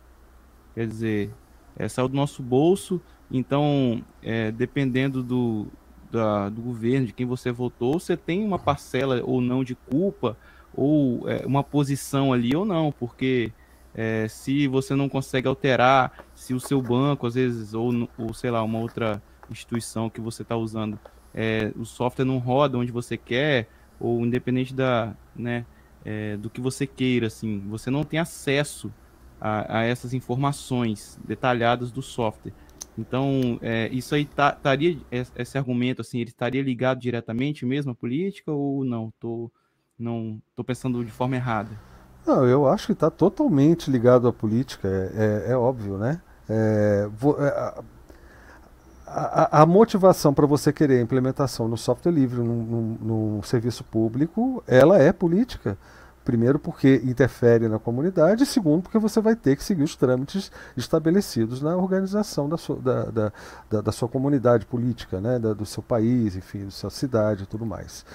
Agora, eu queria. Eu, eu só queria fazer um pequeno, um pequeno ajustezinho no que o Júlio falou. Assim, Júlio, é, não é apenas o fato de nós, população, termos pago por aquela tecnologia. Sim, sim. Certo? Porque eventualmente ela poderia ter sido paga e ser livre. A questão é nós não termos o controle. Isso. E aquilo não é transparente. Né? Então, a luta não é ser ou não ser pago. Né? A luta é ter o controle, é ser transparente. Não, até, beleza, porque, é, né, até porque sobre isso, Júlio, ainda, ainda tem um detalhe muito importante. Muita gente defende software, acha que está defendendo software livre é, é em, em serviços públicos porque é gratuito. E é um absurdo pensar nisso, né?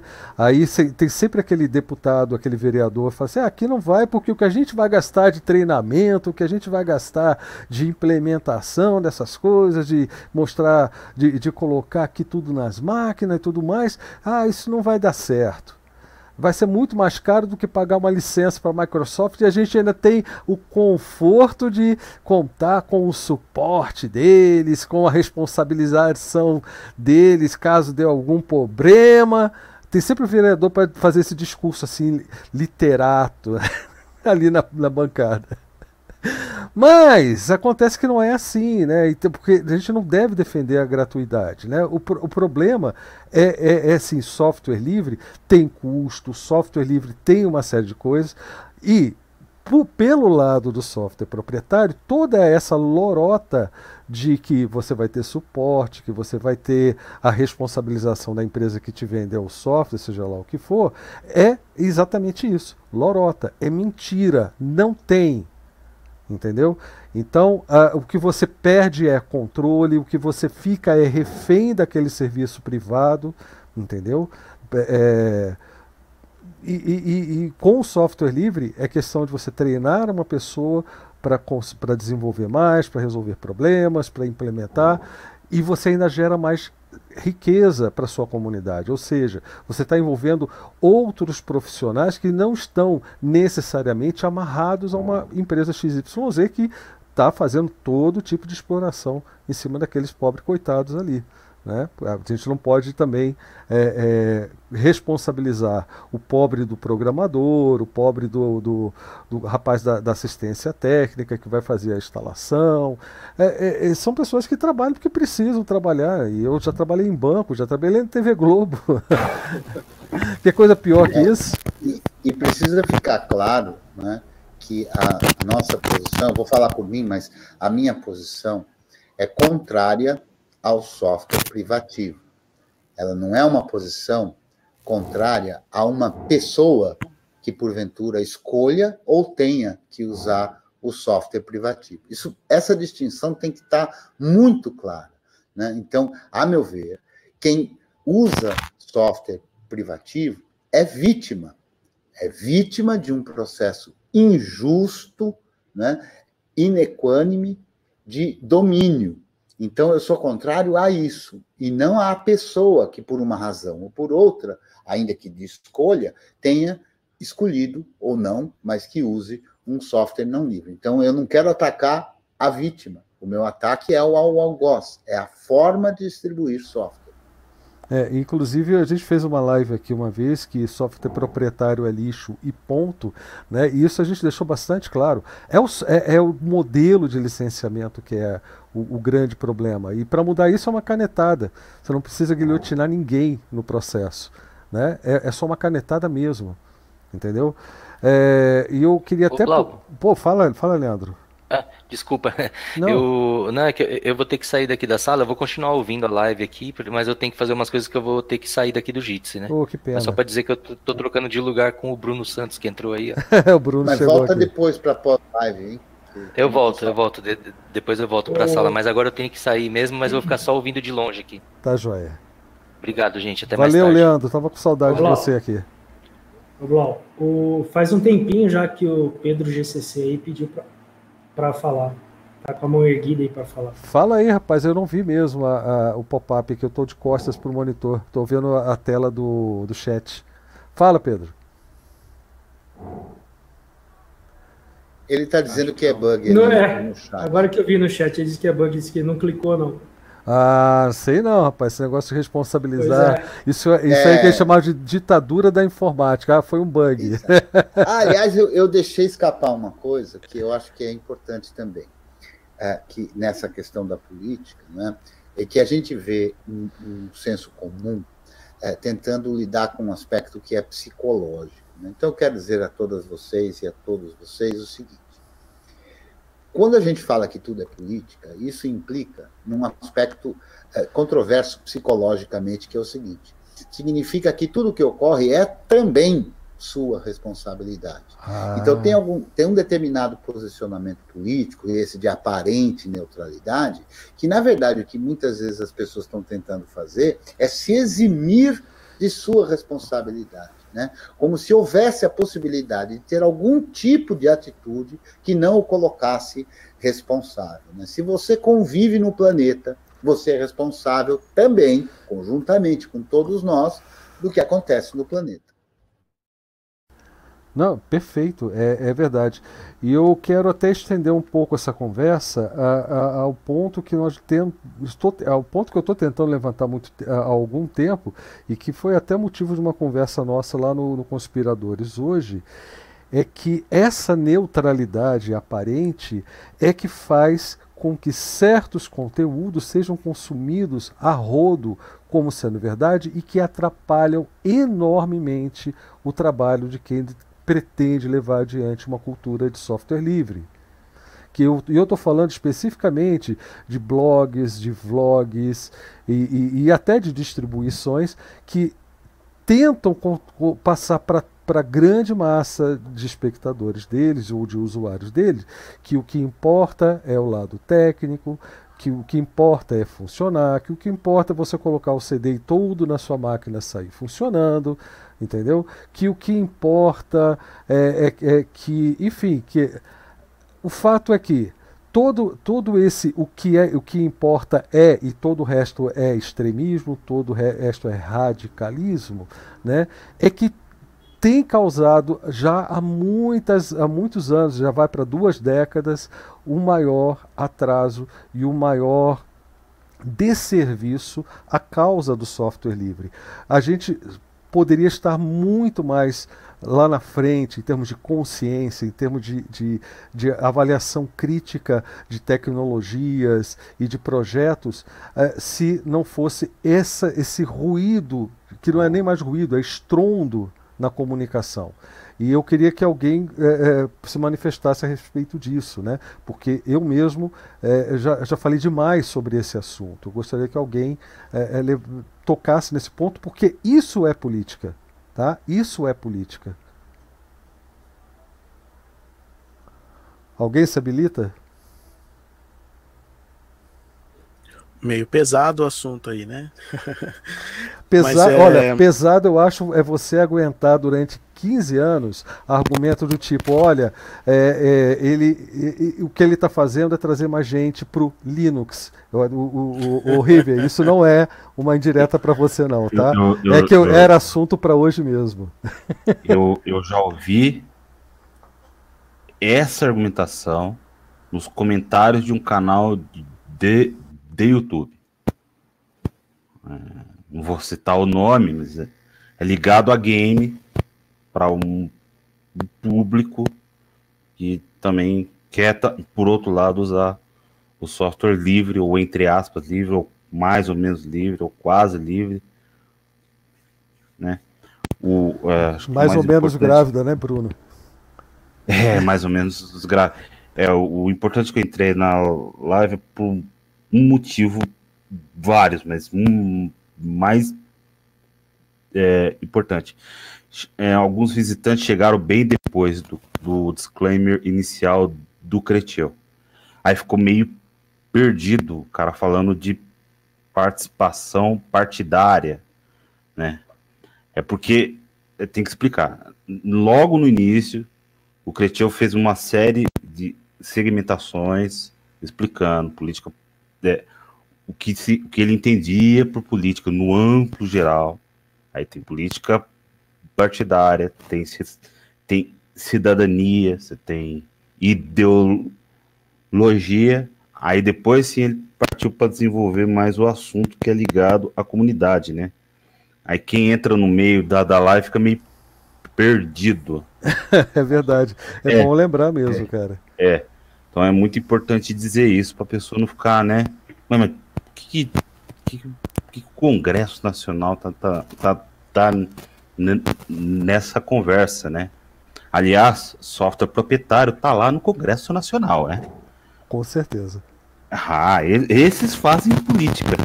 É muito importante dizer para as pessoas que quando o seu chefe pede para você ficar um tempinho a mais, tal, tá precisando de um, um esforço a mais aí do trabalho, e, e você fica, eu já falei isso para muitos, você não tá fazendo isso de graça, cara.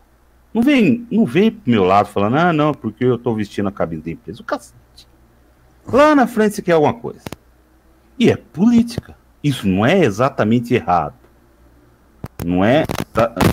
Você quer que a pessoa te lá na frente lembre de você. Poxa, se eu pegar um outro departamento, eu quero levar o Blau comigo, porque é uma pessoa da minha confiança, está sempre aqui comigo, ao meu laço, tem um problemão gigante, ele tá junto, ele resolve, o cara quer te levar. Você, você não fez uma politicagem a não ser que seja isso, isso seja expressamente proibido num, numa empresa pública, numa empresa privada, numa estatal, tal. Mas você está fazendo política mesmo, mesmo dizendo que não gosta de fazer. É, eu acho política. que uma questão uh, uh, que precisa estar acrescida aí nisso é, é a seguinte que é para ficar claro mesmo esses conceitos, que é o seguinte: nós somos indivíduos, né? E temos os nossos gostos, interesses, afinidades e tudo mais. E quando a gente está num espaço que tem outras pessoas, não há modo de imaginar, e ótimo que seja assim, que todo mundo seja igual ao que cada um de nós é. As pessoas são diferentes, elas têm gostos diferentes, interesses diferentes, ideais diferentes, maneiras de pensar diferentes. Parte da política é justamente a gente estabelecer mecanismos para que a gente possa conviver e ir tratando das nossas divergências. Né? Então, isso é política. Então, é evidente que se eu tenho afinidade com a pessoa A, e não tenho afinidade com a pessoa B, por diversos que sejam os motivos, é claro que na hora de trabalhar junto com uma pessoa, eu vou querer trabalhar com essa pessoa A, eu tenho afinidade, não, há, não é feio isso, isso é natural, é evidente que isso vai, vai ocorrer. Né? Então a gente tem que lidar com isso, não imaginando que isso é ruim por si só. Né?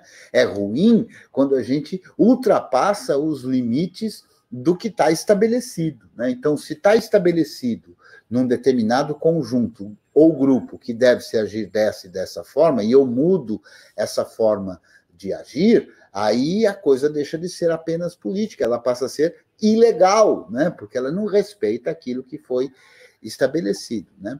Fora isso, é, é de boa, é de boa ter divergência, é de boa e faz não é de boa porque eu sou condescendente, veja, é, é, que é um outro fator. Não é porque é um, uma pessoa é boazinha e por isso ela acha que é de boa. É porque não tem outro jeito. As pessoas são diferentes e haverá, sempre há, conflitos. A gente tem isso dentro de casa desde que nasce, ao perceber que as pessoas que vivem na nossa casa Né? E, e, e, todos nós passamos por isso, porque ninguém vive, nasce e já vai sozinho para o mundo, pelo menos nós seres humanos não. A gente tem algum tipo de, de grupo de pessoas que a gente pode chamar. A gente família, leva até né? mais tempo que os outros é, símios, né? Exato, exatamente. Agora, então a gente está no. Desculpa. Pode falar, Cristiano. Não, a gente está num, num conjunto e a gente já vai perceber esses conflitos de interesse, de valores dentro das nossas, das nossas famílias, né? Qualquer que seja o tipo de, de família que a gente tem. Isso é natural que ocorra e a gente vai aprender a lidar com isso, né? Então, por exemplo, a gente já vai fazer política desde pequenininho. Então, por exemplo, se eu quisesse fazer alguma coisa como escalar um morro, andar pelo meio da rua para ir fazer uma brincadeira qualquer, é lógico que eu ia pedir isso para quem eu achasse que tem mais chance de deixar eu ir, que no caso em casa era o meu pai. Agora, se eu quisesse fazer um outro tipo de coisa e tal, que eu achasse que a minha mãe tinha era é isso é fazer política. Fazer política é isso, é você saber com quem você lida com isso ou com aquilo. Quando você não faz a coisa errada no sentido daquilo que é o código que foi estabelecido dentro daquele espaço, você está fazendo política, não quer dizer que, então, escolher o meu pai para pedir uma certa coisa, não quer dizer que eu estou fazendo politicagem, não quer dizer que eu estou fugindo da regra. Né? Então, esse tipo de coisa acontece. E é salutar que ocorra. Esse discurso inteiro é necessário para o país inteiro. Pois é, e ainda tem uma outra coisa engraçada que política é que nem filosofia, né? São duas palavras que, dependendo do contexto, elas podem assumir significados um pouco Não, diferentes. Não, né? aí, aí, aí é com o River, né? Porque não, não. essa minha é, é justamente o é contrário. É prática. É justamente é prática, o contrário do River. É justamente o contrário do River. Por quê? É, filosofia, às vezes você quer dizer que o, que o, cara tem lá um princípio, uma, uma forma de agir e tudo mais, e diz assim, ah, a filosofia de vida dele, a filosofia é essa. O que você falou que você faz com o seu patrão lá, negociando a hora extra, né? É exatamente não, isso. Não, eu não, eu não, eu não. É, eu, ne... eu já sou funcionário público hoje. Que seja, mas, mas isso que você está falando é negociação, né? A, a negociação também virou Precisa, sinônimo de política. Se não é o sindicato batendo, se não é o sindicato batendo, se não é a gente reivindicando, porque eu também sou funcionário público, se a gente está sem aumento. A gente faz política, é verdade. É. Gente, se não tem nosso sindicato lá batendo, isso é fazer política, isso é pedir aumento. Isso é verdade, cara. Apanhar, para quem é professor, então, apanhar é, é levar a borrachada da polícia em, em requisição, em reposição salarial Pois é. É política, cara, é impressionante. Mas a questão aqui é a seguinte: isso que você faz, que você colocou no exemplo lá de negociar, ah, quer fazer hora, faz hora extra, vou fazer isso é política. Na verdade, isso é uma negociação. Você tem um interesse, seu patrão tem um interesse, e vocês pesam ali as formas, a sua relação, a relação em si é política, mas o que vocês estão fazendo naquele momento é negociar. Quando você vai atrás de uma causa. Não, é de, como às vezes nem é declarado isso. Não, não é nunca declarado, mas é uma negociação. O que o Cretil falou aqui, por exemplo, de escolher o, o, o, pai ou a mãe na hora de fazer um pedido, é você pesar qual é a sua melhor opção, a melhor, a, a sua melhor, o melhor caminho para chegar ao seu objetivo, né? Você já tem uma relação prévia que é política com seu pai, com a sua mãe, e aí você escolhe o melhor caminho para atingir o seu objetivo. Agora, a palavra política, ela sendo usada nesses dois contextos, né, dá aquela dá margem à interpretação daquela visão equivocada de política que o Crestil falou, eu falei também, politicagem, né? que é a, o jogo de cintura, que você passa a resumir política a isso. Então, para a visão popular, para a visão coloquial, política acaba sendo sim sinônimo de jogatina, né? de, de transações escusas, de e não é a verdade. E isso não é está é, é, tá passando longe do que é a política. A não é política é verdade, pode não se é servir verdade, disso. E às vezes a pessoa. É ô, ô Bruno, seu microfone está muito alto, Bruno. E Nossa, cheio de ruídos. É. E agora, tá melhor? Continua alto. Nossa, como chegou o ganho disso, cara? Não sei, rapaz. eu tô no i3, eu não. terminei de configurar ah. ele. Chama o Pavô Control aí. Chama o Pavô é, Control.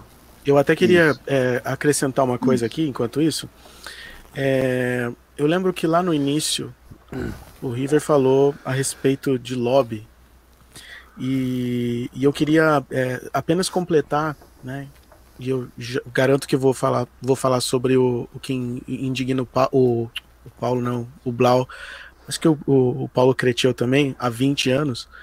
Mas assim, é, o lobby é defesa de interesses. Ele é parte da, do, do, processo político. Da ação política, né? Da ação política, né? Então, assim, é, o, o, o, lobby ele faz parte, assim, de você defender um determinado interesse, né? Seja ele escuso ou não, né? Seja ele de interesse público ou não, mas é, né, a, legitimamente a defesa de interesse. Onde que eu quero chegar com isso? É, você colocar o movimento do software livre a uma categoria apenas de algo técnico, como é o que a iniciativa open source quer incutir na cabeça da gente, né? Que cá para nós é uma tremenda de uma mentira também, né? É, de fazer com que o, o, o, software livre esteja não nas mãos da comunidade, mas nas mãos principalmente de empresas. Como se privados. as empresas, como se, como se as empresas é que realmente representassem os interesses da população em geral. O que a gente também sabe que não é verdade. Né? É, é nesse, é nesse sentido posso que, fazer que uma pequena combate... observação? Claro, claro. E, e, é e é exatamente por isso que, pelo menos, todos os, todas as comunidades sérias de software livre que eu conheço são diametralmente opostas a qualquer ideal neoliberal. Qualquer uhum. coisa. Por isso que você sempre vai encontrar reações a afirmações e a narrativas neoliberais dentro de comunidades de software livre. Existem pessoas que, que abraçam essa ideologia? Sim, existe. Elas podem ser participativas, membros úteis, membros produtivos de comunidade de software livre? Podem, e serão muito bem recebidas. Agora, esses ideais é, cara, é, é, você insinuar e você vai ser, é, é, e você vai ter que lidar com uma, um processo de, da maiêutica ali do, do, do River, né? Você uhum. primeiro vai, vai encarar uma, uma quebra de conceito aí que, que você não vai gostar, e segundo, você vai ter que encarar o processo da dialética que vem depois. Tá? Exatamente. E isso é inevitável. Então, não, não se sinta excluído. É que é natural para que faz para que seja coerente uma mentalidade de software livre, que esse ideal neoliberal seja destruído. Tá? Você pode continuar professando, mas em comunidade, dentro daquele grupo, como o Cretil falou, dentro daquele contexto ali onde você está se relacionando com outras pessoas, aquilo não é bem-vindo. Tá? Porque aquilo representa exatamente o que nós estamos combatendo. Porque se existe software proprietário, se existe esse modelo e ele é tão bem sucedido escravizando as pessoas por aí, é por causa desse de, de, desse ponto de partida né, que você estava mencionando agora, que é colocar o poder na mão de corporações, de endereços privados, e, e, ainda vendendo o peixe de que eles é que vão cuidar do bem do interesse público e vão cuidar das pessoas, o que é uma tremenda de uma lorota, uma mentira deslavada. É, entendeu? E, e que eu, o que eu acho muito grave nisso é, é, um aspecto que é o aspecto do dissimulado, né, da Sim. dissimulação. Né? Que a comunidade de software livre é muito clara, ela, ela é transparente, porque ela diz claramente e expõe isso com as quatro liberdades, com as licenças e tudo mais, quais são os propósitos desta comunidade. Outras comunidades tentam dissimular, fantasiar, esconder do outro qual é o seu verdadeiro propósito. Né? E o curioso, que, que veja, preste atenção, você que, que me ouve se você imaginasse uma empresa que fosse favorável ao software privativo E, portanto, eles só usariam softwares privativos, eles só desenvolveriam softwares privativos. Todos os softwares que eles precisassem usar e que eles não tivessem eles próprios desenvolvidos, eles comprariam softwares privativos. Afinal, esse é o modelo que eles acreditam. Agora, repare o que acontece. O que acontece não é isso. Você vai ver grandes corporações defensoras da exclusão do outro usando um monte de softwares livres. Então, se eles mesmos fossem favoráveis ao modelo de desenvolvimento de software privativo, eles não usavam. Exemplos: a Microsoft usando um navegador de web que é, na verdade, o Chromium modificado. Então, eles acreditaram no modelo do desenvolvimento do software livre, disponível para eles poderem pegar aquilo e, e usar. Não é? Por que eles não compraram, então, a licença de um outro software qualquer, ou pagaram para programadores para fazer o software não livre? Então, é importante perceber que a empresa que defende o software não livre só faz quando ela quer se dar bem em cima de você. Porque quando é para ela se dar mal, aí ela pega o livre ela pega o livre, modifica para poder continuar se dando bem em cima de você, mas ela não pagou pelo desenvolvedor para continuar o modelo dela, ela usou o do livre, que pode fazer, não pode? Então é bem claro isso, é dissimulado. É terrível isso, mas é isso que as pessoas que não que estão nesse meio termo ainda sem entender exatamente o que acontece, têm dificuldade de perceber. Então eu gostaria de chamar vocês, todas e todos, para prestar atenção nisso. Né? Veja, a Apple, que é das mais nefastas empresas, o, o produto que eles vendem tem como base o software livre. O Google, que é uma das mais nefastas empresas, tem como base o software livre. Veja como é livre o software livre. Né? A liberdade zero, que a gente comentava antes de começar, não é, River? Dá essa possibilidade. Né? Mas espera lá, não me parece incoerente que quem diga que o modelo proprietário tem isso ou aquilo de bom e pratique o modelo proprietário, use do modelo do livre, isso não chama atenção? A mim chama muito. É, eu, desculpa aí, só um detalhe, Bruno, eu mutei você porque eu achei que o ruído era algum mau contato aí no seu microfone, tá? Você querendo Não, falar. Porque eu estava tentando é, eu diminuir o ganho. Ah, continua pipocando aqui. Todo. Tá melhor o volume, mas está pipocando muito de mau contato. Tá? É. Isso é, isso é, é físico. Deve ser. Mas sem problemas. Se você puder deixar mutado enquanto faz isso, eu agradeço, cara. Porque tá, tá atrapalhando bastante não, não, aqui. É, acho que eu vou, eu vou, vou usar aqui o, o, o, o Jitsu em vez dessa chavinha que ela tá muito ruim. Tá jóia. Tá.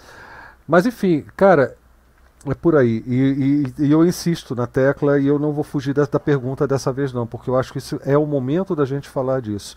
Você não vai ser bem-vindo se você publicar. É, é, artigos, por mais interessantes que sejam, que venham de canais e de blogs que não sejam alinhados com a, a, os princípios de, de, software livre, que pregam a indiferença à liberdade do usuário, que pregam o modelo de pensamento neoliberal, que fazem com que você seja aceite como natural coisas que são absolutamente questionáveis Tá? A gente não vai aceitar isso, pelo menos em comunidades de software livre coerentes com os princípios e, e os valores da cultura do software livre.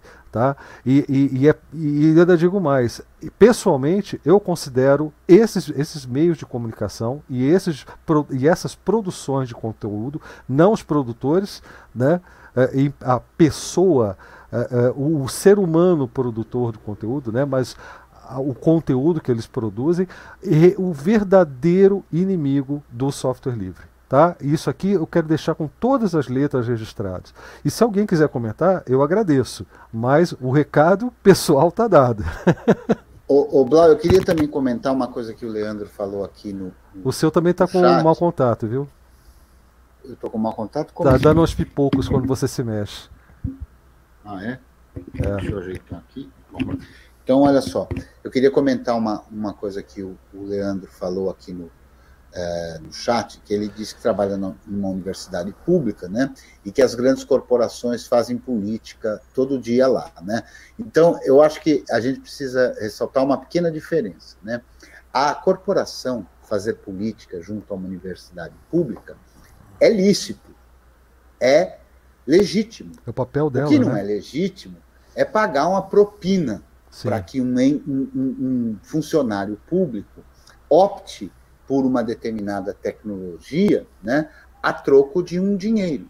Né? Então, se a gente é favorável à liberdade, a gente tem que ser favorável a todo tipo de expressão dentro do espaço público. Então, a grande corporação ir lá e defender os seus interesses é legítimo.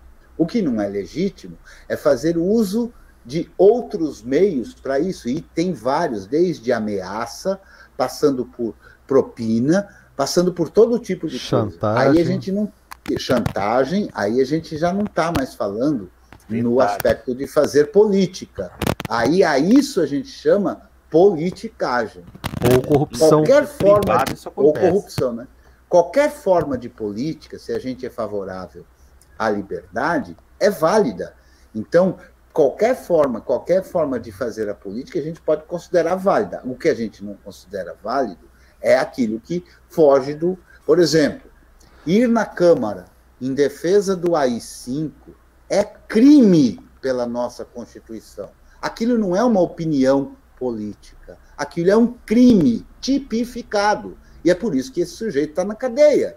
E assim um outro sujeito, que um dia também no plenário defendeu um, um torturador, é explícito na lei brasileira. Isto é crime.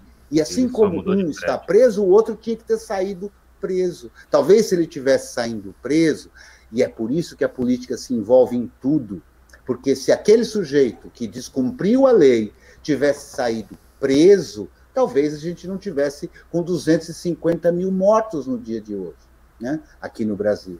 Então, uma coisa tem tudo a ver com a outra. Né? É importante perceber que todos esses processos é diferente de um jogo de futebol, eu cheguei a comentar isso à ocasião, né?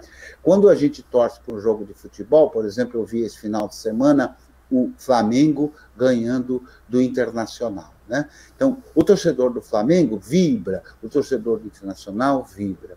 Mas o resultado final de quem for campeão vai mudar muito pouco a vida do torcedor, porque na segunda-feira ele vai trabalhar, vai encontrar as dificuldades da vida dele. Um processo eleitoral é muito diferente disso, porque quem quer que ganhe mudará a vida de todos, tenham votado nesse ou votado naquele. Então, essa escolha não é igual a um time de futebol, e eu acho que isso é fundamental perceber. Né? Que a sua atitude política interfere em você e, por ser política, interfere nos demais. Fala, Bruno. Eu vou, vou só dar dois dedos aqui. Uma que um, um caso comentado de politicagem com uma uma universidade, se for privada, ainda dependendo de como essa negociação foi feita, é ilegal aos olhos da entidade privada.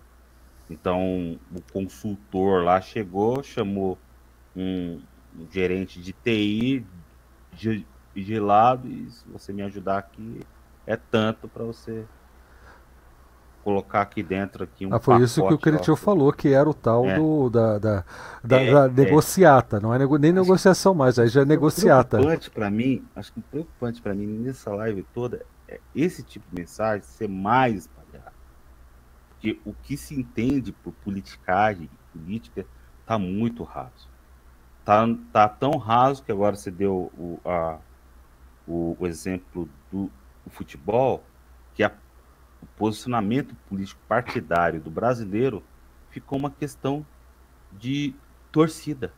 Se futebolizou no debate político partidário. É, na verdade, Bruno, eu acho que sempre que foi assim. É, e infelizmente foi assim há muito tempo. Aqui dessa hum. vez deu M, né? Foi menos. Né? deu mais meme. Né? Mas é. sempre foi dessa forma, rapaz. Isso sempre foi um problema. As pessoas sempre viram a coisa do lado da torcida. E a torcida, sim, ainda digo mais, é aquele que chegava lá na cidade do interior, a gente via muito isso, é, é, a torcida é por aquele que dava pro, pro velhinho a, a sua dentadura, ou então pro, dava o um emprego para o filho que estava sem estava saindo da escola naquele ano.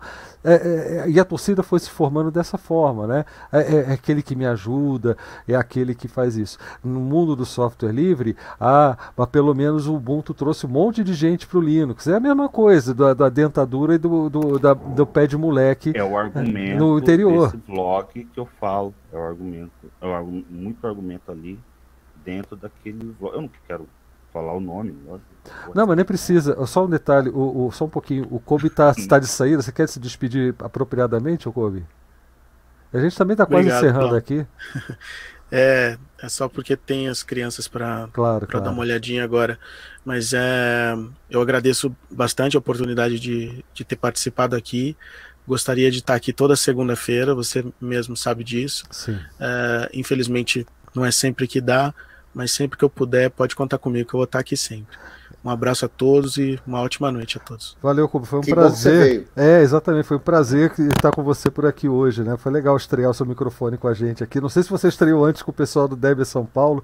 Aliás, tem um grupo do Deb São Paulo no Telegram, né? Você que é da região de São Paulo, estado de São Paulo, né? É, é, é só procurar no Telegram e entrar e participar da comunidade Deb ASP. É, eu, eu vou fazer o seguinte, Bruno, vou te pedir licença para fazer um esquema que é o seguinte. Eu vou encerrar a live, eu acho que a gente já cumpriu com nossa função social hoje, né? nós já cumprimos com o nosso dever e a gente continua esse papo em off aqui. O que, que vocês acham? Quem quiser conversar, continuar a conversa com a gente, lá no grupo da comunidade DebXP tem um link do Jitsi e vocês podem entrar e, e esticar a conversa aqui à vontade tá certo? É, então vou, hoje eu vou ser o Eu primeiro. vou fazer até o seguinte: alguém pode, ah. por favor, pegar o link lá e colocar para o pessoal da Matrix também entrar na pós-live? Matrix e Freenode, né? Eu agradeço muito se alguém puder fazer isso. E então, então ô, ô, rodada de despedidas. É, posso começar então? Pode, vai lá. Obrigado, pessoal. Valeu pelo papo no chat aí. O papo aqui também foi muito interessante hoje. Eu gostei de de estar de volta, que já fazia acho que mais de um mês que eu não participava, sei lá. Sim, por aí. O... Mas eu queria falar que agora, como a gente vai fazer um pós-live aqui, uma conversa, tem um pessoal que é mais tímido, assim, que não, não quis falar. Entra depois para conversar com a gente aqui. É bacana trocar ideia. Show de bola. E Obrigado, fora isso, só quero te agradecer, meu amigo. Valeu. Eu que agradeço, cara. Esse cara aí é fantástico. Eu te amo, viu, Leandro? Você sabe disso, né? E sinto sua Opa, falta quando é... você some é recíproco, cara. Te amo muito também. Valeu. Valeu. Kobe foi embora. Quem vai, quem vai se despedir agora antes de dar duas ah, horas? Ah, deixa eu me despedir primeiro, porque, porque Aí vai pegar o café. sair um pouquinho mesmo. Isso. É, eu quero de novo, então, é, é, dar, agradecer a presença de todas e de todos, agradecer aqui todo mundo que estava aqui no chat, uh, o River, o, o, o Bruno, o Júlio, o Leandro, o Kobe, uh, uh, o Dan, né? agradecer de novo a oportunidade, Blau, estamos sempre aí, né? dizer que eu acho que a gente é, sabe que, que é só uma sementinha, né? que é só espalhando um pouquinho do, do, do juízo, do senso crítico, para que isso vá se construindo. Né? Ninguém está aqui para definir o que, que é a verdade, mas para tentar estimular a todos a refletir para construir a sua própria percepção de, de verdade. Obrigado. Show de bola. Júlio. Bom, eu queria agradecer e poder participar mais uma vez. É, mais uma vez também eu queria convidar todo mundo para as próximas lives de segunda que, que for disponibilizado o link para participar. Podem participar à vontade aqui. Eu sempre falo que eu sou aluno que, que vem aqui mais participo, mas é, hoje mesmo esse tema, por exemplo, eu fiquei meio, meio acuado, mas pode participar, galera. Show é de aí, bola. Valeu, valeu, Júlio. A gente continua se falando daqui a pouco. É, Dan, quer dar o seu boa noite? Né, eu acho que, que ele vai fazer isso lá pelo chat. É, River? Bom, mais uma vez, obrigado pela possibilidade de participar e debater com vocês. É sempre bom ver uma, um pessoal tão. É, como é que eu posso dizer? Tão, é difícil ver uma, uma comunidade em que a gente possa, pode de fato colocar as questões e tudo mais e, e, e poder construir, é, como disse o Cretião, a, aquilo, a compreensão de, de todas as questões. Né? E é sempre, sempre, sempre muito bom. Obrigado, uma boa noite a todos e a gente vai se falando aí. Bruno Santos, que está aí com a gente, quer dar uma boa noite? Sim, eu quero. Eu queria agradecer a todos aqui desde o começo que eu me reintroduzi nesse mundo, aprender mais um pouco. Não sabia, por exemplo, é diferenciar software livre de open source. É recente isso, é praticamente ontem. E a ler um pouco mais os, os termos de contrato, de algumas coisas que eu baixo da internet antes de, de usar. É, é, é muito bom estar tá nessa comunidade porque a parte técnica é a mais fácil. É verdade. É, é a mais fácil. Isso, é, isso aqui é uma conversa bem difícil. É o chamado hard talk. É. Mas Obrigado a todos, tá? Eu que agradeço, Bruno. O, o, o, outro Bruno que entrou aqui, o Bruno Miranda, eu te mutei, cara, porque tava uma zoeira danada aí.